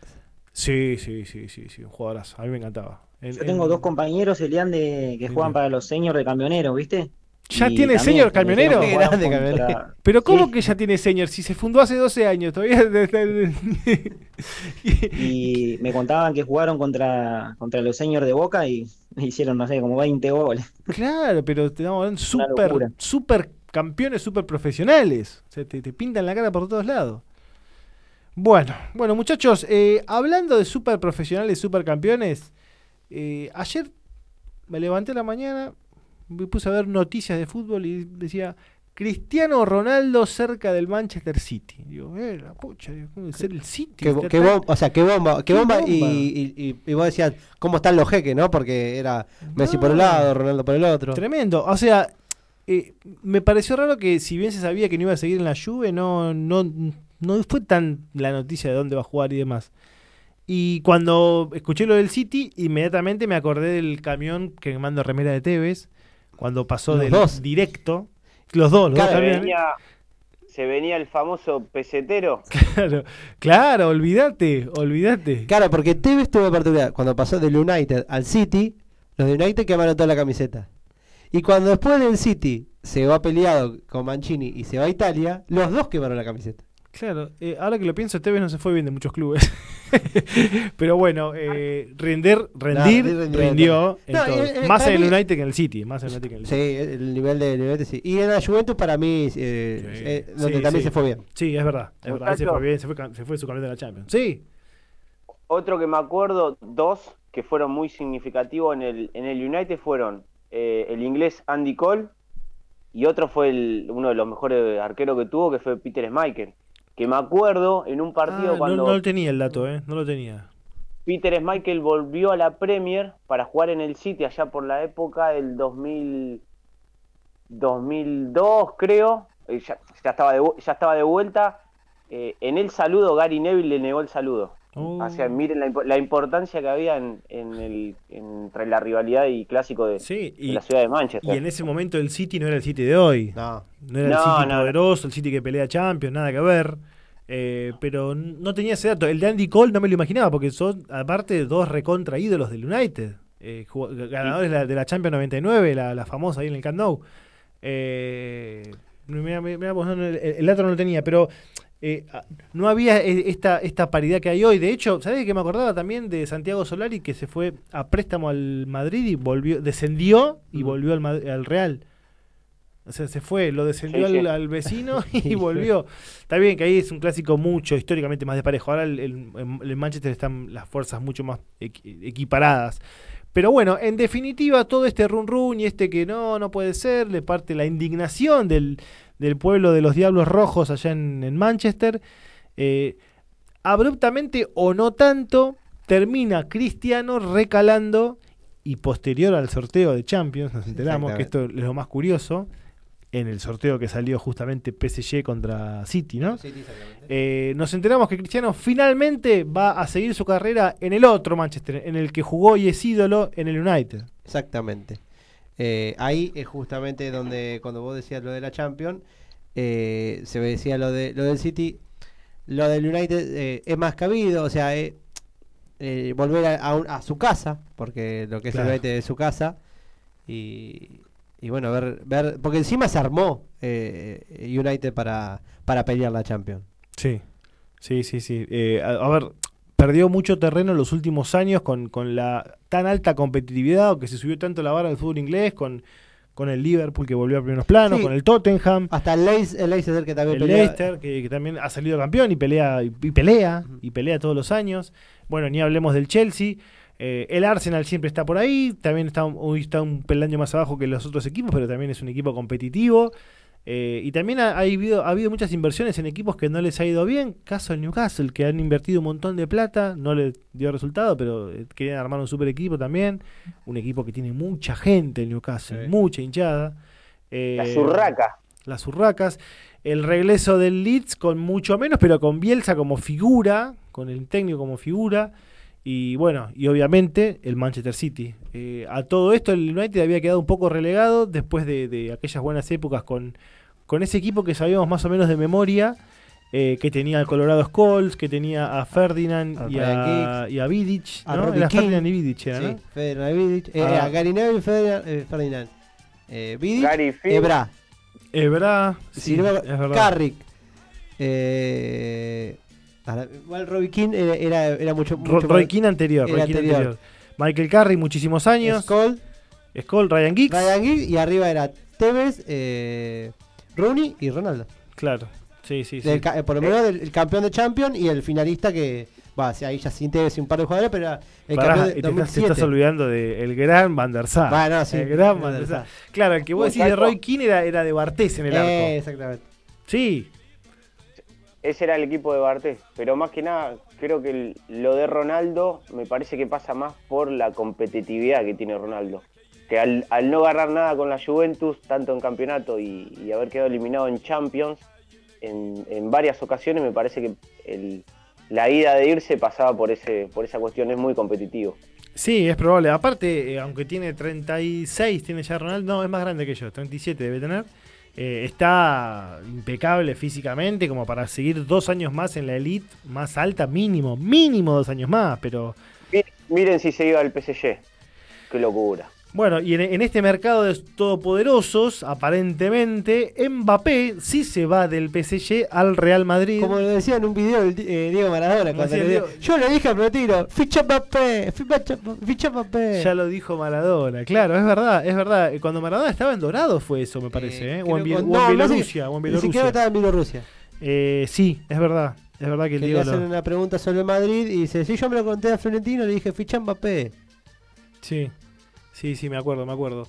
Eh, bueno, nada, también otro pase que mueve todo porque reaviva un poco el interés por la Liga Española que quedó bastante re- relegada. Y ahora, por lo menos en, en- en este lugar, en esta parte del mundo y en todo el mundo, la francesa gana un montón de, de protagonismo con lo de Messi. Y la, Inglat- la de Inglaterra, que siempre es la número uno, vuelve a, a tener aún más preponderancia con, con la llegada de, de Cristiano. Lo de Mbappé escuché que se va a armar una presentación, pero a todo trapo. Hostia, ¿no? La hostia. Muchachos, Sí, sí, presentación a todo trapo y ya están diciendo el número que va a usar. A algunos les va a sorprender. el de Kylian, ¿cuál, cuál, cuál? A ver. Eh, el de El Gran Monje. ¿Cuál? ¿Quién es? El gran pará. El mon- monje era mo- moriente, ¿no? No, el creador de la Marsellés. ¿Quién es? El monje Sisu. Ah, perdón, el equivoqué. 5, el Sí. 5 va a usar. Así están, dicen las malas lenguas. No, no me lo imagino. Si te imaginas, raro. No, no me lo imagino, Ya, ya era raro en Sisu que usaba el 5, pero la 10 la tenía Figo. Claro. Eh, por eso no, no, no, no usó la Le, 10. le queda, ¿Y la le 21? quedan vacantes la, la 19, que en una época lo usó Ronaldo en primeros partidos, y la 23 que después usó Beckham. Pero Claro, me acuerdo de la 23 de Beckham, sí, icónica esa. Eh, bueno, ese en el equipo de, de los Galácticos. Claro. Que encima pidió la 7, pero era de Raúl y no se la, sac- no, no se la tocaron. Además, hasta Ronaldo mismo cuando llegó pidió la 7 y como era de Raúl, no se tocó. Usó la 9, dos, dos años Hasta creo que usó que- la a- 9. Acá te sé que fue de Raúl. Sí, sí, sí, sí. en teoría lo, lo van a pagar en 370 palos y capaz que 10 más en variantes. Fíjense que el mismo precio que lo pagó el PSG en 2007, en 2017 al Mónaco. Igual eso es raro, ¿no? Porque, a ver, más allá de, de gastar ahora 170 millones, eh, el Madrid podría esperar un año más y se lo trae libre. Se va libre. Y lo que A ver, pasa- tiene la, tiene la, tuvo la salida de Sergio Ramos, que, que sin duda eh, fue un cimbronazo eh, en Madrid, pero eh, hablando de números, es como por ahí capaz que Messi la, la oferta del París el año pasado la tenía. Y por ahí por eso también mandó el, bu- el Burofrax. Pero para hacer Claro. una salida elegante dijo yo me quedo. Es como que también Mbappé eh, en París... quería ir. se- claro, que ya desde el año pasado como ya se quiere ir. ¿Sabés qué me parece a mí? Que la llegada de Messi también apuró un poco al jugador. Si me preguntás a mí, yo hubiese esperado al año, al año que viene. Y yo, me, yo me quedo. Yo me quedo, juego un año ahí con Messi, con Neymar. ¿Vos Claro. pensás, vos que que no lo van a potenciar? Sí, sí, sí. Pero bueno, también pasa mucho por la egocin- el, el, ego- el- El egocentrismo. el egocéntrico que es el, que es el jugador. también. Bueno, se habla, se habla de que tal vez, tal vez, ahora sea Haaland el que vaya para Francia. De una posible, eh, de un interés por Erin Haaland para que reemplace a Mbappé. Es otro puesto, obviamente, mucho más nueve. Eh, pobre Icardi, ¿no? Con todo esto. Y, y hoy lo que escuché que ante la salida de Ronaldo parece que la Juve quiere Icardi. Claro. Bueno, que ya vivió en Italia, que ya que anduvo bien en, en el Inter. Eh, A mí me sorprenden los números, es No. una locura. Los, los precios que pagan por los jugadores y acá los compramos en cuota. Y ni se te ocurra No pa- pasarlo a no pesos. para de eh. con- no para de contar cero. Ni se te ocurra pasarlo a pesos. Bueno, muchachos, vamos ahora a hacer un. Les voy a, los voy a llevar a. En realidad nos va a contar Damián una historia eh, muy interesante y que estuvimos hablando un poquito en la semana, pero me parece que, que está bueno darle. darle es una historia que merece ser contada porque en nuestro fútbol, en el fútbol en general, se viven muchas historias que tienen que ver con lo personal y que uno a veces es bastante ajeno. Eh, yo encontré la, la siguiente cortina que ahora la va a poner Gaby y ahora les voy a contar de qué se trata un poquito.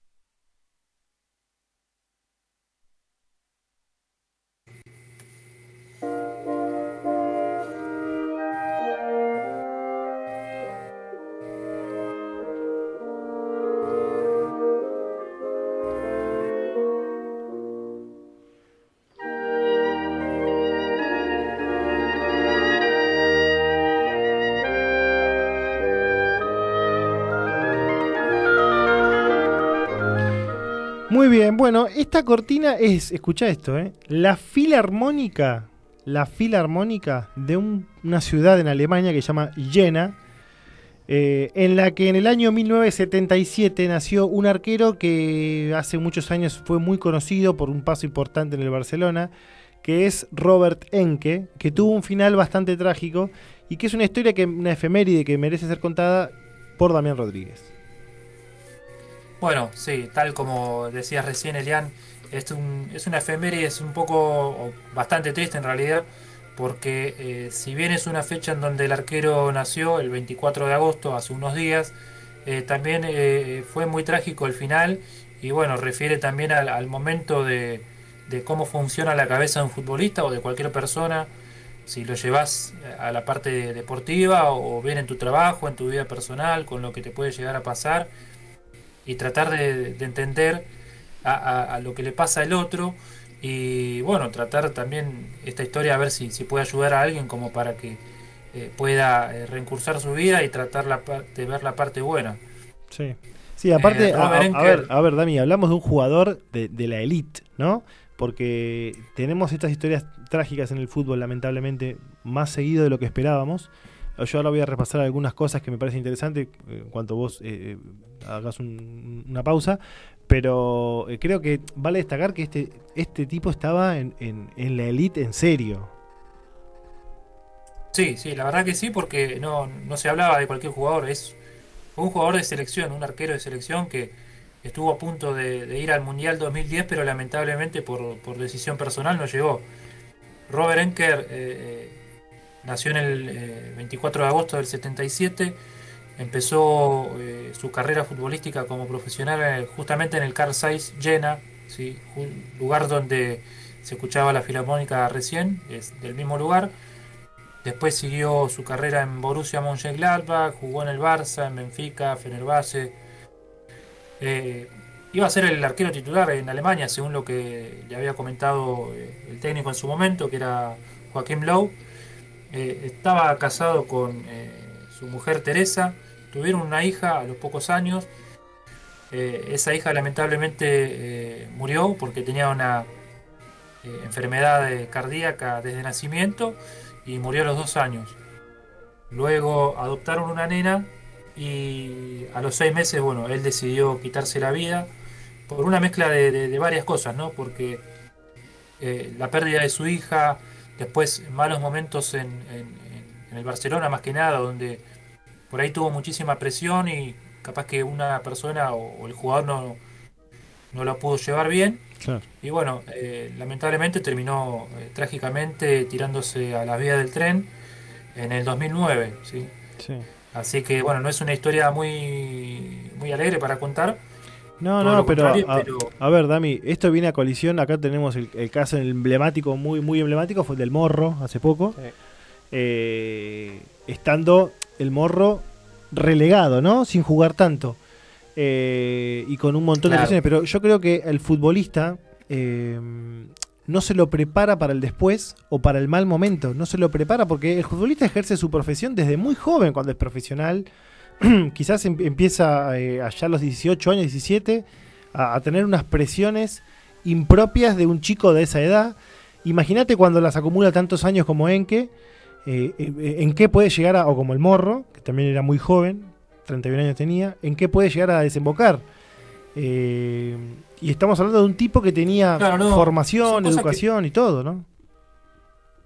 Sí, no, eh, son cosas que por ahí uno, el ciudad- ciudadano de a pie, digamos, eh, lo ve como diciendo, bueno, tienen la vida entre comillas fácil por ganar mucha plata o por hacer lo que les gusta, eh, pero bueno, eh, las frustraciones que él tuvo más que nada en Barcelona y luego por su pase, por su paso en Fenerbahce de Turquía, eh, él no, no toleraba eh, eh, tener errores, eh, tenía miedo a fracasar. Esto no es que lo digo yo, sino que justamente eh, a raíz de, su caso eh, hay un libro donde contaban la- las, malas, las malas experiencias que él tenía en, en el Barcelona y cuando empezó su declive, ¿sí? más allá de lo que pasó con su, su hija y bueno, todo lo, lo mal que se sentía en Barcelona y bueno, eh, lamentablemente terminó de una forma trágica. Sí, sí, mira, estaba recordando que hace mm, algunos casos eh, muy tristes de esto tiene que ver también con aquellos jugadores que no llegan a primera división, que el fútbol, el sistema del fútbol descarta. Me acuerdo un arquero de Colón que cuando quedó libre antes de firmar su primer contrato y cuando ya había pasado el plazo para poder arreglar con otro club, también se quitó la vida, un chico de 19 años. Y también pasó lo mismo con, con un muchacho en el Dosivi, eh, hace, también hace poco tiempo. Eh, el fútbol no te prepara para, para jubilarte tan joven Y el fútbol no Para te el después. Para el después. Y tampoco te prepara cuando estás a punto de ser profesional para cortar ahí. Entonces ahí es donde talla mucho el tema de. Y no de- lo sos.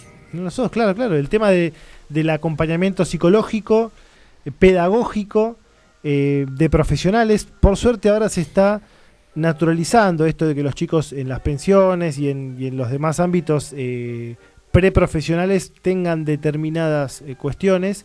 Pero otra cosa que también es muy importante es, que, que yo en algún momento lo, lo pensé como que agremiados debe- debiera tomar cartas en el asunto, es que tendría que ser por lo menos obligatorio terminar el secundario para jugar en primera. Te sí, debieran obligar.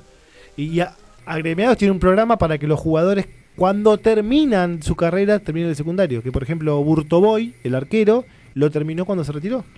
Bueno, pero también eso pasa mucho y no solo cuando empezás, sino cuando terminás, porque hay jugadores que cuando terminan, o los mismos Mm. campeones del 86, que andaban, no- decían, no tengo ni obra social, no tengo, o sea, Nada. y vos decís, ahí eh, el fútbol agremiados podría hacer algo. Yo sé que Boca, por ejemplo, a los exjugadores, ahora que creó un centro de, de rehabilitación eh, en Ezeiza, eh, pueden ser atendidos eh, gratuitamente ahí, pero bueno. Claro. Pero es como un mimo de, bueno, o, o una ayuda también. Pero no, no debería ser una excepción. O sea, debiera tener el jugador eh, posibilidades para poder. Si, si no llegó a primera, el chico, por lo menos la contención y la preparación psicológica para ese momento de, bueno, hice todas las divisiones, tengo. eh, había un chico de San Lorenzo, me acuerdo que estuvo tantos años por debutar y nunca llegó a debutar. Un rubiecito que lo tuvieron ahí mil años. No, no, no, no, no, no, no. No terminó trágico. Es un caso que no terminó trágico. No, eh, familiar de, de Rinaldi familiar de Jorge Rinaldi. Uno de los hijos de, de- de- de Jorge Rinaldi tuvo hasta los 23 sin debutar y no te preparan para el después. Si llegás, No, justamente, eh, o sea, ponele que eh, llega un pibe de 21 22 años y no le toca debutar y queda libre. Y ese pibe por ahí dejó de estudiar, dejó varias cosas y queda en la calle directamente. Porque no, no- no tenés una formación más allá de lo deportivo y demás. No tenés una formación como para salir a la calle y, y enfrentar la vida normal de cualquier persona. que aparte, persona. aparte vos te privaste de un montón de cuestiones de la adolescencia normal. eh, no sé, viaje de egresados, qué sé yo, no sé, lo que te imagines, salir con tus amigos, porque vos te reservaste para algo que no llegó, y eso también te genera una frustración en, en, en esa eh, et- etapa de tu vida. O sea, son, son dos escenarios, el del jugador que se retira y ya no sabe qué hacer con su vida, y el del jugador que no llega, siendo todavía muy joven, que tiene que empezar de cero y corre en desventaja. O sea, eh, nada, el, el cla- el caso de, de, de Enke eh, es emblemático porque por lo terriblemente trágico. Y creo, Dami, corregime si me equivoco, que eh, posterior a esto hubo un tema de una fundación y demás con la, con la viuda. Claro, eh, justamente te iba a decir eso en base a todo lo que veníamos hablando, que se creó una fundación que lleva su nombre, que se ocupa en brindar asistencia a, jugadores y otras personas para cuidar eh, la salud mental.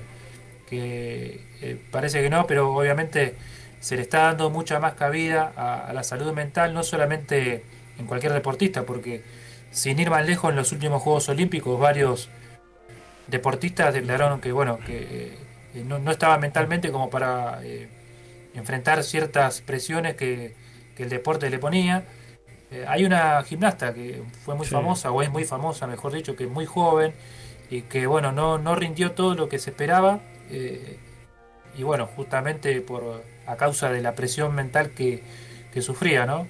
Claro. Eh, pero bueno, afortunadamente se le está dando un poquito más de, de cabida a todo ese tema y bueno, para cuidar no solamente a cualquier deportista, sino a, a cualquier persona.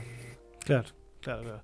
Bueno, Dami, eh, muy completo, muchas gracias. Eh, la verdad que no, no, no, no es el tema más alegre para tocar, pero creemos que en la contención y la psicología en el deporte tiene que, tienen que ser herramientas comunes y espacios eh, eh, que- en los cuales estemos acostumbrados para que antes y después del futbolista profesional tengan eh, como eh, tengan puedan tener herramientas para desarrollarse en el después y en el de si no llega, en el caso que no llegue. Así que muchas gracias y ahora Claro. hacemos Y en todo lo que pueda llegar a. Sí, sí, Dami, decime. Perdón, no, y en todo lo que pueda llegar a tener, ¿no? Porque eh, son seres humanos y también tienen problemas como cualquier otra persona. Justamente el fallecimiento de su hija o cualquier Claro. otro inconveniente que pueda llegar a tener, que no solamente la, la formación o lo económico, sino lo, lo personal. Claro. Bueno, espera, tenemos unos mensajes. Exactamente, justamente hablando de este tema, dice Gre, dice, no les importa la salud mental de los jugadores. Eh, hablando de este tema de seguramente los dirigentes eh, o todo el, el núcleo del fútbol, ¿no? Que Sí. lo que importa es la pelota. Y hay un negocio muy grande y, y aparte hoy, hoy tenés mucho más instalado el tema de los representantes que en algunos casos puede llegar a ser eh, sinónimo de contención y en otros casos no. Tenés los dos No, escenarios. el, el del otro. Porque nosotros, que también además de, de ser comunicadores somos hinchas, sabemos que siempre pregonamos el club, el club por encima de todo, el club. Pero el ju- jugador también es una persona. Y también le pasan cosas y, y no son eh, ni por asomo un porcentaje grande los que realmente están salvados. Te diría que son los menos. Hacemos el último corte con el bostezo de Gabriel Giaquero acá en el estudio y ya volvemos con la última parte en la misma línea.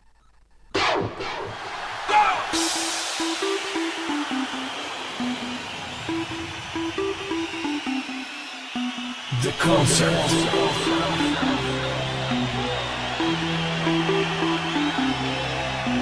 The the concert.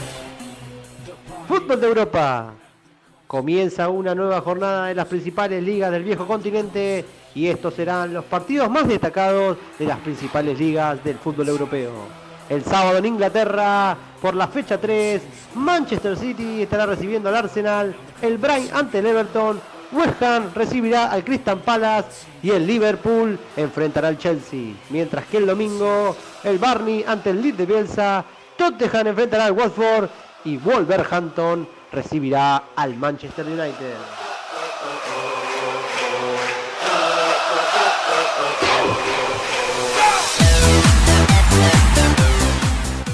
Ahora vamos para España, donde la fecha 3 en la liga, estos serán los partidos destacados. El Celta recibirá al Athletic de Bilbao, Elche será local ante el Sevilla y el Betis recibirá al Real Madrid. Mientras que el domingo, Barcelona ante Getafe, Cádiz Osasuna, Rayo Vallecano recibirá al Granada y cierra la fecha el Athletic de Madrid ante el Villarreal.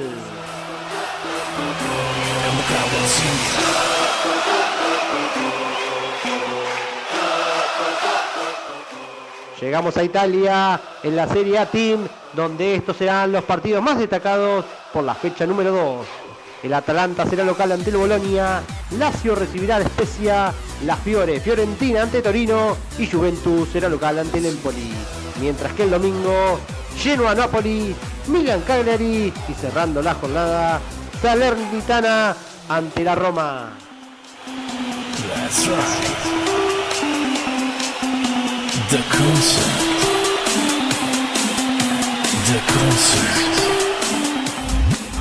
Ahora llegamos a tierras alemanas y estos serán los partidos más destacados de la fecha número 3 de la Bundesliga. El Augsburgo será local ante el Bayer Leverkusen, Stuttgart recibirá al Friburgo y el Bayern Múnich será local ante el Hertha Berlín. Mientras que el domingo, Wolfsburg ante el Leipzig y cierra la jornada Unión Berlín ante el Borussia Mönchengladbach. The bass. The bass drum. The groove. And the concert. Cerrando la gira europea, llegamos a Francia, donde por la fecha 4 estos serán los partidos más destacados de la Ligue 1. El sábado tenemos Nice ante Bordeaux y Marsella ante el Saint Etienne. Mientras que el domingo, Troyes ante el Mónaco, Angers será local ante el Rennes, Clermont enfrentará al Metz, el Lille será local ante el Montpellier y cerrando la jornada y esperando el debut de Messi entre el Reims ante el Paris Saint-Germain.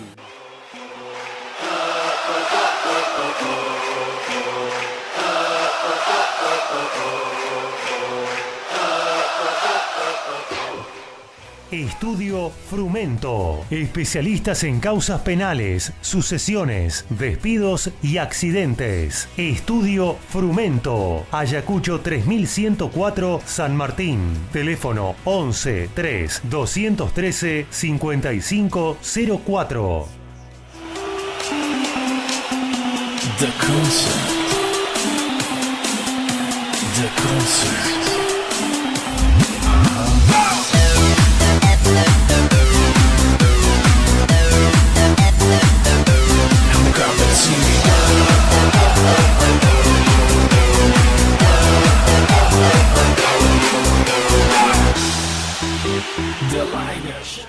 Última parte, acá en la misma línea, hasta las 22, ya nos queda un ratito de programa.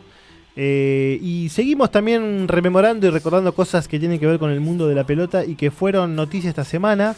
Eh, otra que no es de las más alegres, eh, al contrario, es una, una pérdida importante para el fútbol argentino, de un protagonista que, si bien en los últimos años lo tuvimos bastante olvidado, porque ya no estaba ejerciendo ni, ni, participando activamente de la vida de ninguno de los clubes de fútbol importante, sí ha sabido ser de los entrenadores más destacados, eh, ampliamente destacados, eh, eh, en varias décadas, y símbolo también de, de un estilo que permitía a los clubes no tan poderosos ser protagonistas y conseguir títulos. Estamos hablando de José Yudica, quien falleció esta semana, eh, de avanzada edad también, el Piojo, y que ha sabido ganar, además de muchos títulos, el respeto de todo el mundo futbolero argentino.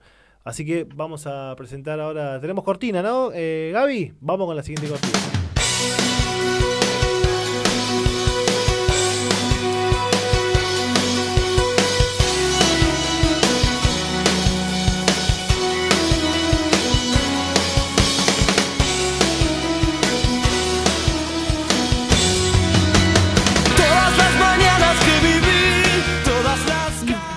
Un rosarino, porque Yudica era rosarino, pero este es hincha de central. Ahí me parece que la pifié. Estamos en la otra vereda. Estamos en la otra vereda, estamos en la otra vereda. Bueno, Gonza, eh, ¿qué nos preparaste re- en referencia a José Yudica? El Piojo José Yudica, bueno, como tal decías vos, Elian, falleció este lunes a los 84 años. Eh, fue uno de los grandes entrenadores que estuvo en la, la historia del fútbol argentino y tiene varios logros. Eh, el único campeonato que tiene el Quilmes lo ganó con a cargo de- del Piojo, del Piojo Yudica en el, el Metropolitano 78. Claro. También obtuvo el Nacional y la Copa Libertadores de 1985 con Argentino Junior. Esto nombrando a todo equipo, por así llamarlo, mal llamados chicos. Y en la temporada 87-88 dio la vuelta con Newell's. Claro. Que encima esto, digamos, fue como coronar su carrera con eh, saliendo campeón con el club de que es hincha. Claro. ¿no? Eh, fue el preludio del bielsismo en Newell's, porque Bielsa ese año eh, sale campeón con la reserva eh, y después cuando se va a Judica eh, asume la conducción y, y logran un nuevo campeonato. Y encima había tenido eh, tres etapas, porque recién esa fue la tercera Fue- etapa con Newell. En su tercera etapa salió campeón con, No, ese con no tenía. Sí, sí, es cierto. O sea, per- persevera y vencerás. Persevera y vencerás, aplica ahí. Pero bueno, como decía Gonza, el, el- el título de Quilmes fue, fue una revolución total. Sí, Ale. Y creo que es uno de los pocos que fue campeón con tres equipos distintos. Creo que es- Sí. a la par está, está el Tolo Gallego. Creo Sí. que después de ahí Gallego, después que salió ¿No? con River, con Independiente y con Newell's, lo, lo Sí, emparró, sí. vendría a ser. Porque Es es, uno de los récords que ostentaba el, el Piojo. Es verdad, es verdad. En el fútbol argentino sí. sí de, en Judica además tiene el ascenso con San Lorenzo. eh, con ese gran equipo de San Lorenzo que estuvo un año en la B. Eh, y además, eh, no, no, no sé si lo mencionó Gonza, pero Quilmes después de salir campeón, ese título histórico comandado por el in- encabezado por el Indio Gómez, eh, desciende al poco tiempo y Judica vuelve al club para volverlo a dejar en primera. O sea, imagínate la, la, la, la, la, la- la grandeza en este club. Ni hablemos, ni hablemos de Argentino Junior que le dio un título tan importante como, como la Libertadores, mucho antes que la, que la ganen un montón de, de otros clubes. Y es más, en ese tiempo eh, la ganó antes que River. O sea, Argentino Junior se lo campeón de la Libertadores antes que River. No es un dato menor. 81, como decías Elian, ascendió con Quilmes también. Porque Claro. salió subcampeón de- del torneo de, de Primera B y en el 82 ascendió con San Lorenzo. Claro. Sí, sí, sí. O sea, pongámonos en contexto. Salió campeón de la Libertadores antes que River. Claro, y después llegó una nueva final de Libertadores, pero con Newell, que es la que pierde con Nacional de Uruguay, si mal no me equivoco. Esa no sé el si era partido con- de día termina 1 a 0 y pierden el centenario 3 a 0 después. Sí, en la vuelta. tienen razón. Yo me confundí con la que Bielsa llega con San Pablo, ¿no, Gaby? A ver, te- estoy acudiendo a Gaby que tiene un par de años más que yo. Pero sí, mirá vos, Newell's, cuántas veces estuvo cerca, ¿eh? ¿Cuántas veces estuvo cerca Newell? Pero no, a ver, pongamos en contexto, muchachos. Este tipo eh, era el técnico de Argentinos campeón de la Libertadores y en ese momento Boca tenía dos, eh, River 0, San Lorenzo 0 y, bueno, Racing bueno. 1, Independiente varias ya tenía, sí, sí. Y ya tenía la A7. si ya, no me tenía, ya tenía la Y con serie. Argentino jugó la Intercontinental del, del 85 contra la Juventus de Platini. Claro, que es ese gran partido que la otra vez recordábamos. Que, que estuvo aparte Gonza, eh, no, no recuerdo el resultado, pero fue a penales y eh, Sí, terminó 2 a 2. 2 a 2. Y después Argentino pierde por penales. Muchachos, Sí, Ale. a mí algo que me gustaba de este, de este querido en- entrenador era que era fiel a sus convicciones. Me- acuerdo, en- eh, él tuvo también una queja en ese partido que hacía mención Gonza con la Juventus, porque creo que había metido un, un jugador en, en defensa para aguantar el resultado, pero el tipo siempre fiel a sus convicciones y, y creo que también por eso estuvo eh, después tanto tiempo sin dirigir, porque me parece que no para él no había cabida eh, en toda la tranza que había entre los clubes y la política. Eh, me parece que siempre fue un tipo que, que de perfil bajo y, y siempre fiel fiel a, a lo- a su trabajo. Y, y acá hay una, una de las anécdotas, no sé si las sabrán todas, eh, todos. en Argentino él tuvo un apriete con la barra. No sé si Gonza también lo sabe eso. Apa, Tuvo una, una- un apriete de, de la barra eh, y era ayudante de, de ayudante de campo, era el hijo. Y, y Yudica sacó un revólver y empezó a los tiros al aire. O sea, miren, miren la, la- Había, eh, había que plantarse ahí, ¿no? Había que plantarse ahí. Por eso te digo, en, en esas No, no épocas se dejaba apretar por nadie tampoco. Y terminaba, va, moría fiel a sus ideas, eso tenía. Y le gustaban los equipos ofensivos también. Él se retira de en el 98, deja de dirigir, estaba en el Toluca de México. Claro. Y todavía era joven, ¿eh? O sea, todavía tenía hilo en el carretel para. para hacer- es- es- es- pasa que. 60 años más o menos. Claro, la carrera del técnico es muy ingrata en, en- en que no, no tiene una fecha exacta de, de- de caducar, quizás no tan predecible como la del, la del jugador, pero una vez eh, Osvaldo Piazza me dijo, eh, yo, Osvaldo Piazza que les digo una cosa, lo ven físicamente ahora, está impecable, hace ciclismo. Eh, Osvaldo Piazza me dijo, yo dejé de dirigir porque sentía que era malo ya. O sea, es como que, viste, la, la típica sé cuándo dar un paso al costado. Bueno, Bueno, eh, Eh, Coco Basile cuando pasó lo de Teo que dijo, yo acá ya no puedo manejar más nada. Yo ya me Claro, que se sintió como fuera de época.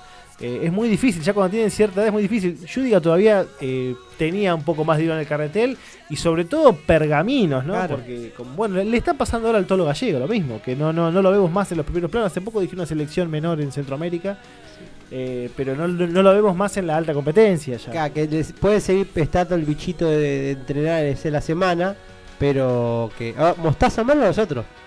También. Mostaza él- Merlo, pero él sí que él seguiría dirigiendo. Claro, por eso te digo que el bichito sí, yo sí, yo seguiré dirigiendo, no como otro, pues, como te lo nombré antes, eh, Coco, eh, otros entrenadores que, que dicen, no, ya está.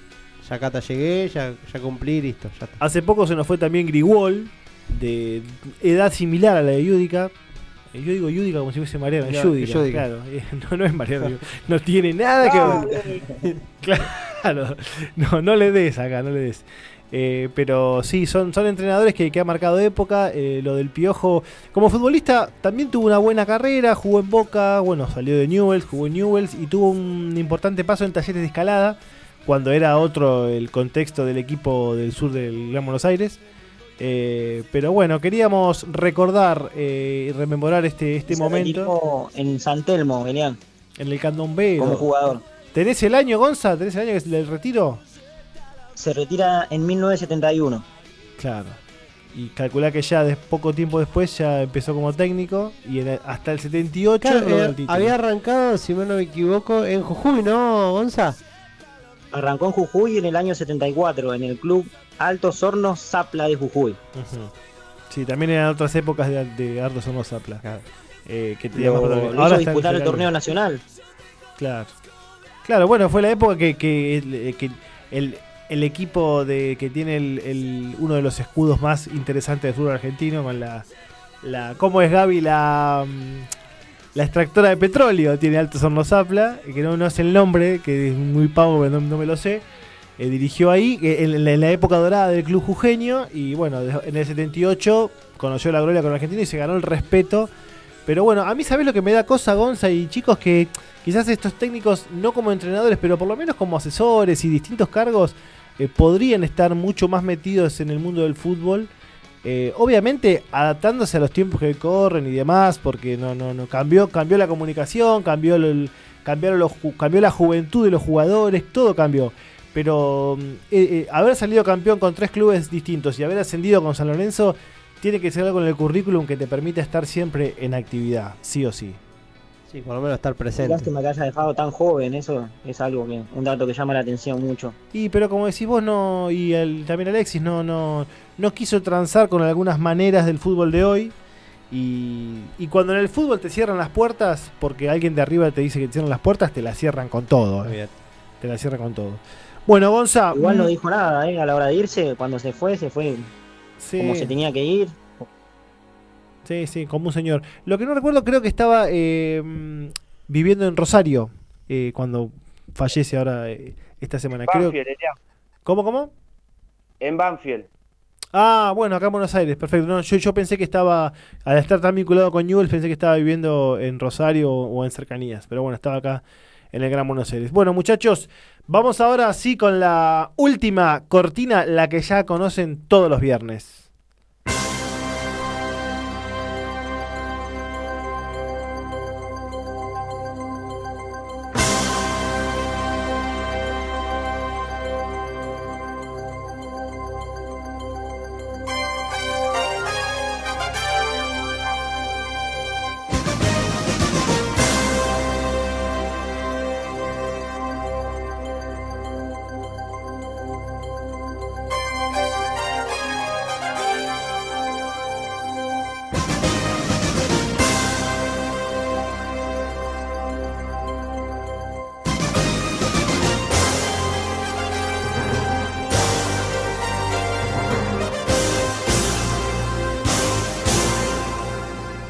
Y dejamos la cortina porque nos pusimos a charlar.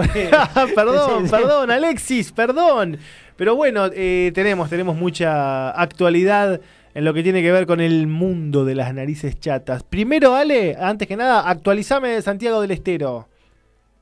Sí, Elian, a casi 32 minutos sigue ganando Independiente de Rivadavia Mendoza 1 a 0 a Atlético Güemes. Perfecto, perfecto. Bueno, eh, Lindo partido. Sí, no, no, eh, la verdad que un, un 1 a 0 de los, de los más entretenidos que vimos en el último tiempo. Eh, Ale, una cosita antes que nada. ¿Se, chau, paqueado? Eh. ¿Se, se terminó paqueado?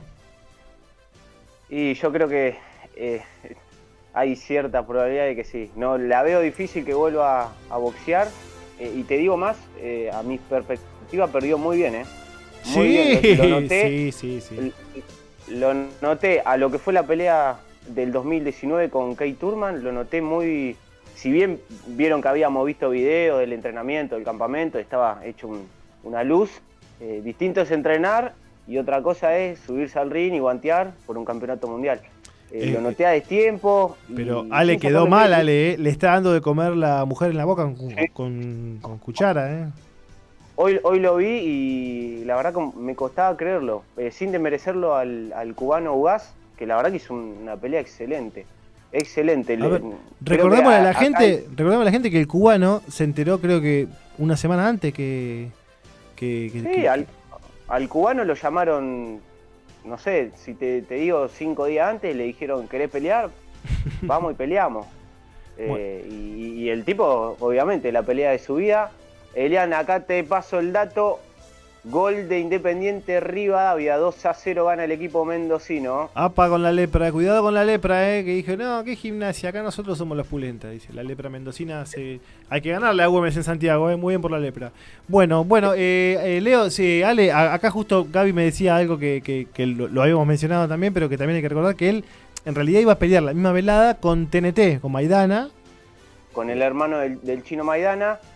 Tuvo lesión el hermano del chino Maidana eh, con un sparring, quedó desafectado y Paqueo, acuérdense que iba a pelear con, con el norteamericano Errol Spence Jr. Lo mismo tuvo una lesión en, en el ojo izquierdo y, y bueno, obviamente el, el evento ya estaba armado y había que armar una pelea.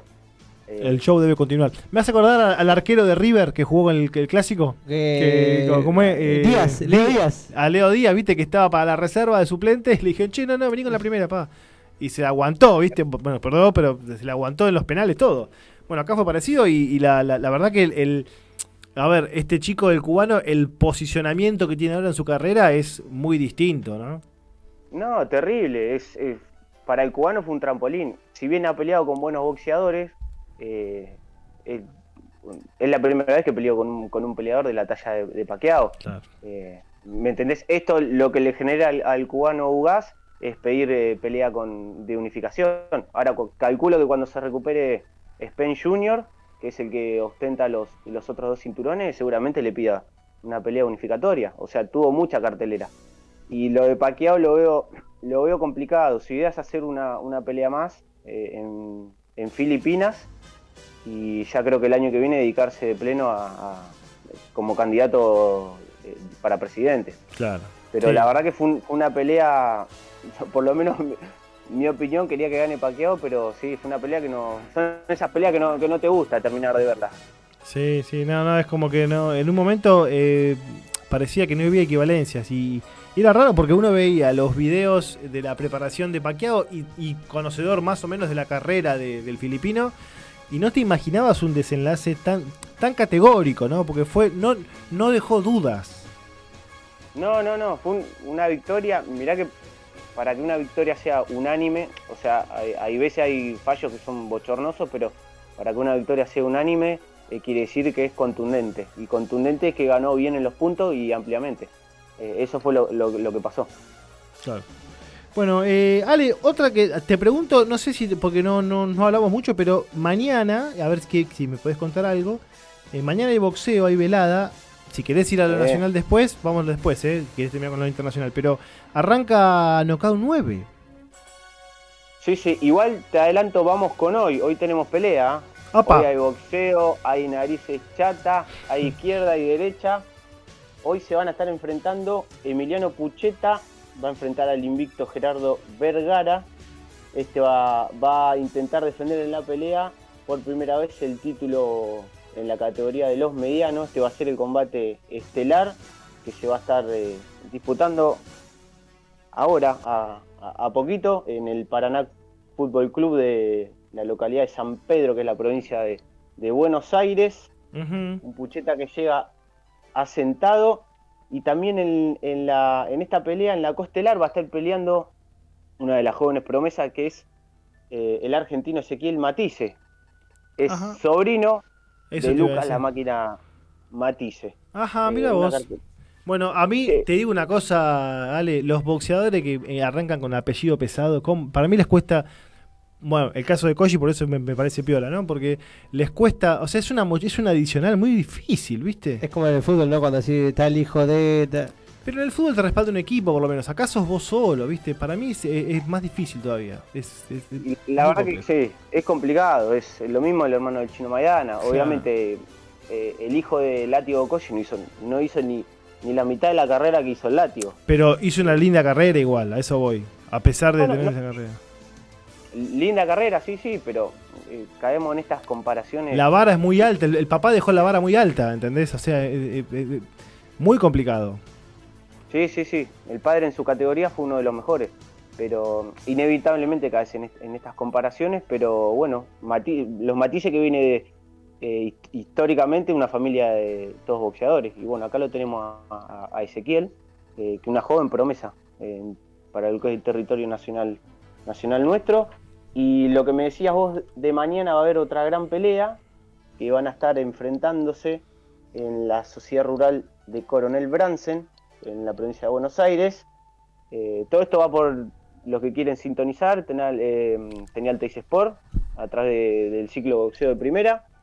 Eh, va a estar peleando Nicolás de León frente a Claudio Danef, un- este Danef, un peleador que viene en, gran ascenso eh, y que va a defender por primera vez el, el título. ¿Cómo estamos, sale con el tema del público en el boxeo?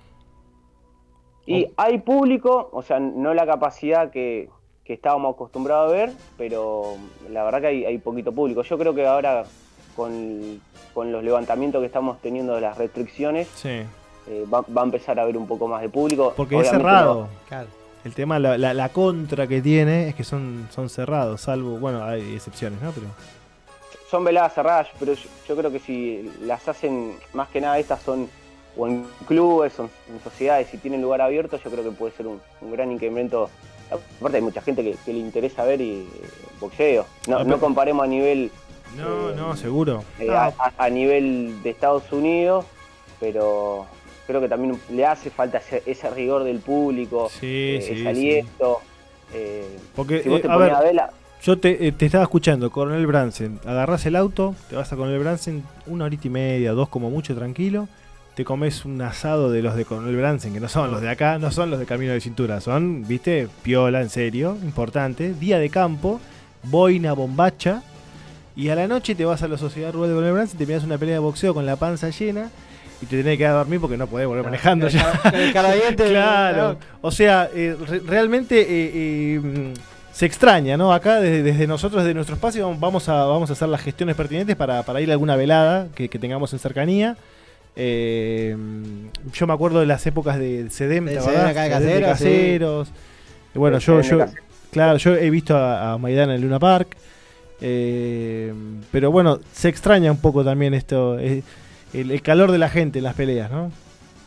Es, sí, sin duda, sin duda. Yo creo que en, el- en épocas del CM era, eran veladas muy, muy buenas, hasta que incluso la- estaba la Tigresa Cuña. Claro. Eh, me, acu- me- me acuerdo de haber ido una vez con mi hermano, eh, fuimos a, a una pelea que se hizo por, por San Martín en Billingur, que te- yo creo que te había comentado, vino el Chino Maidana, el Chino Maidana en esa época boxeaba, eh, era su auge en, en- en suelo norteamericano, pero sí, la verdad que creo que de a poco el público va a ir, ojalá que pueda ir volviendo y, y que aparte es, es lo que llama la, la atención y la- las veladas son también un poco el folclore, es lo que el folclore del fútbol acá en el folclore del, bo- del boxeo. Sí, sí, sí, sí, sí, claramente. Seguro con un protocolo eh, que se arme Es para. más fácil, es más claro, fácil. para. De una, con, una, con una cantidad reducida, pero por lo menos que haya, ¿no? Pero hay cosas insólitas. ¿eh? Hay, eh, los partidos de liga en el interior se están jugando con público. O sea, le- legalmente está blanqueado. Y hay equipos que tienen mucha Claro, gente. porque depende de la provincia también. Nah, es- hay, hay cada- hay- hay cosas muy, muy, muy ridículas. Bueno, vale. eh, ¿Algo más para este fin de semana que, que nos puedas aconsejar? Te cierro con boxeo internacional, lo que va a ser el, el domingo eh, en la cartelera que promueve Showtime. Eh, va a estar peleando eh, el youtuber Jack Paul. Va a estar enfrentando al ex, a ex campeón de UFC, Tyron Woodley. Pero es boxeo, estamos hablando de boxeo, vale, eh, por las dudas te digo. Youtuber con Claro, unos. Fs, ¿qué me decís? ¿Qué me estás vendiendo?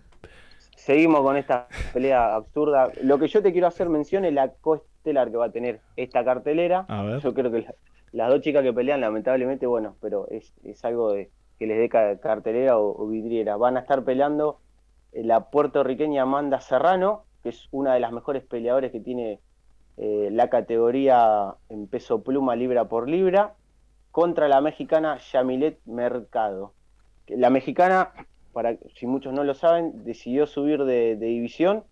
Eh, antes boxeaba en la, en la categoría de los super gallos, que la tenía como campeona del Consejo Mundial de Boxeo. Sube de categoría para enfrentar a Serrano.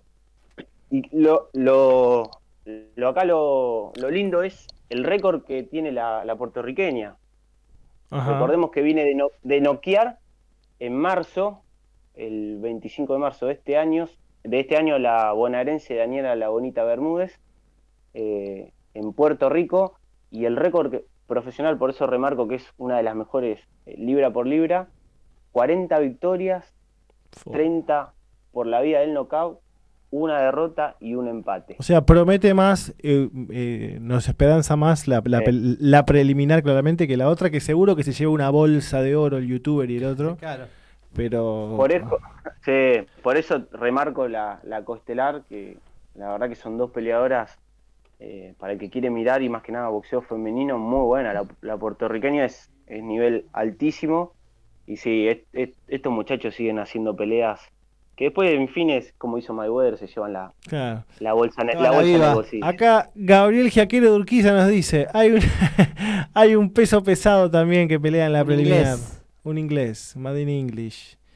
I was made in English. Dubois, pasa que tiene apellido francés, Gaby, me complicaste. Con Dubois me lo, me lo tiraste para Marsella, para allá. Eh, bueno, Ale, la verdad que bastante completo. Te- La verdad que me estaba pensando, ten- tengo muchas ganas de ir a ver una pelea de boxeo. Así como despunté el vicio el otro día con el ascenso, me parece que vamos a arreglar, eh, muchachos, y un sábado de esto nos vamos a. Ojalá acá en la federación, o por acá cerca, pero tenemos que ir a, a ver una velada boxística para eh, poder también llevarle a nuestros oyentes eh, literalmente el sudor y la sangre de la pelea. Así de que una, Elian, de una. De as- una. asumimos el, el- el compromiso, ¿vale? Te mando un abrazo grande y bueno, vamos a estar eh, comentando qué fue de, de- de estas peleas la semana que viene acá en el programa. Muchachos, otro para ustedes y la semana que viene les voy a estar comentando la, la decisión que sacó la Asociación Mundial de Boxeo con en relación a los a los campeonatos que rigen. Muy bien. Eh, La semana que viene venís acá, ¿no? Te tengo en el estudio. Voy, voy, voy. y te cierro Ah, con Dale, a ver. te cierro con, con el ascenso a casi 45 minutos. eh, sigue ganando Independiente Rivadavia 2 a 0 a Güemes, que desaprovecha la oportunidad de quedar Mm. puntero de la zona B. Se le escapa, se le escapa al caudillo. Bueno, Ale, muchas gracias. Gracias, oyentes. Gracias, Damián, Gonzalo. Si están por allá, les mando un abrazo grande. Eh, como cada viernes, así que nos vamos a reencontrar. Gracias, Daniel Turcheto. El próximo viernes. El próximo viernes nos vemos, nos escuchamos. Y quería mencionar antes de cortar este 101 aniversario de la radiofonía, de aquellos locos de la azotea, eh, que de alguna manera, o en realidad de la única manera posible, empezaron este camino de la radio que tanto nos apasiona a nosotros y del que nos sentimos parte acá en MG Radio. Nos reencontramos el próximo viernes. ¡Chau!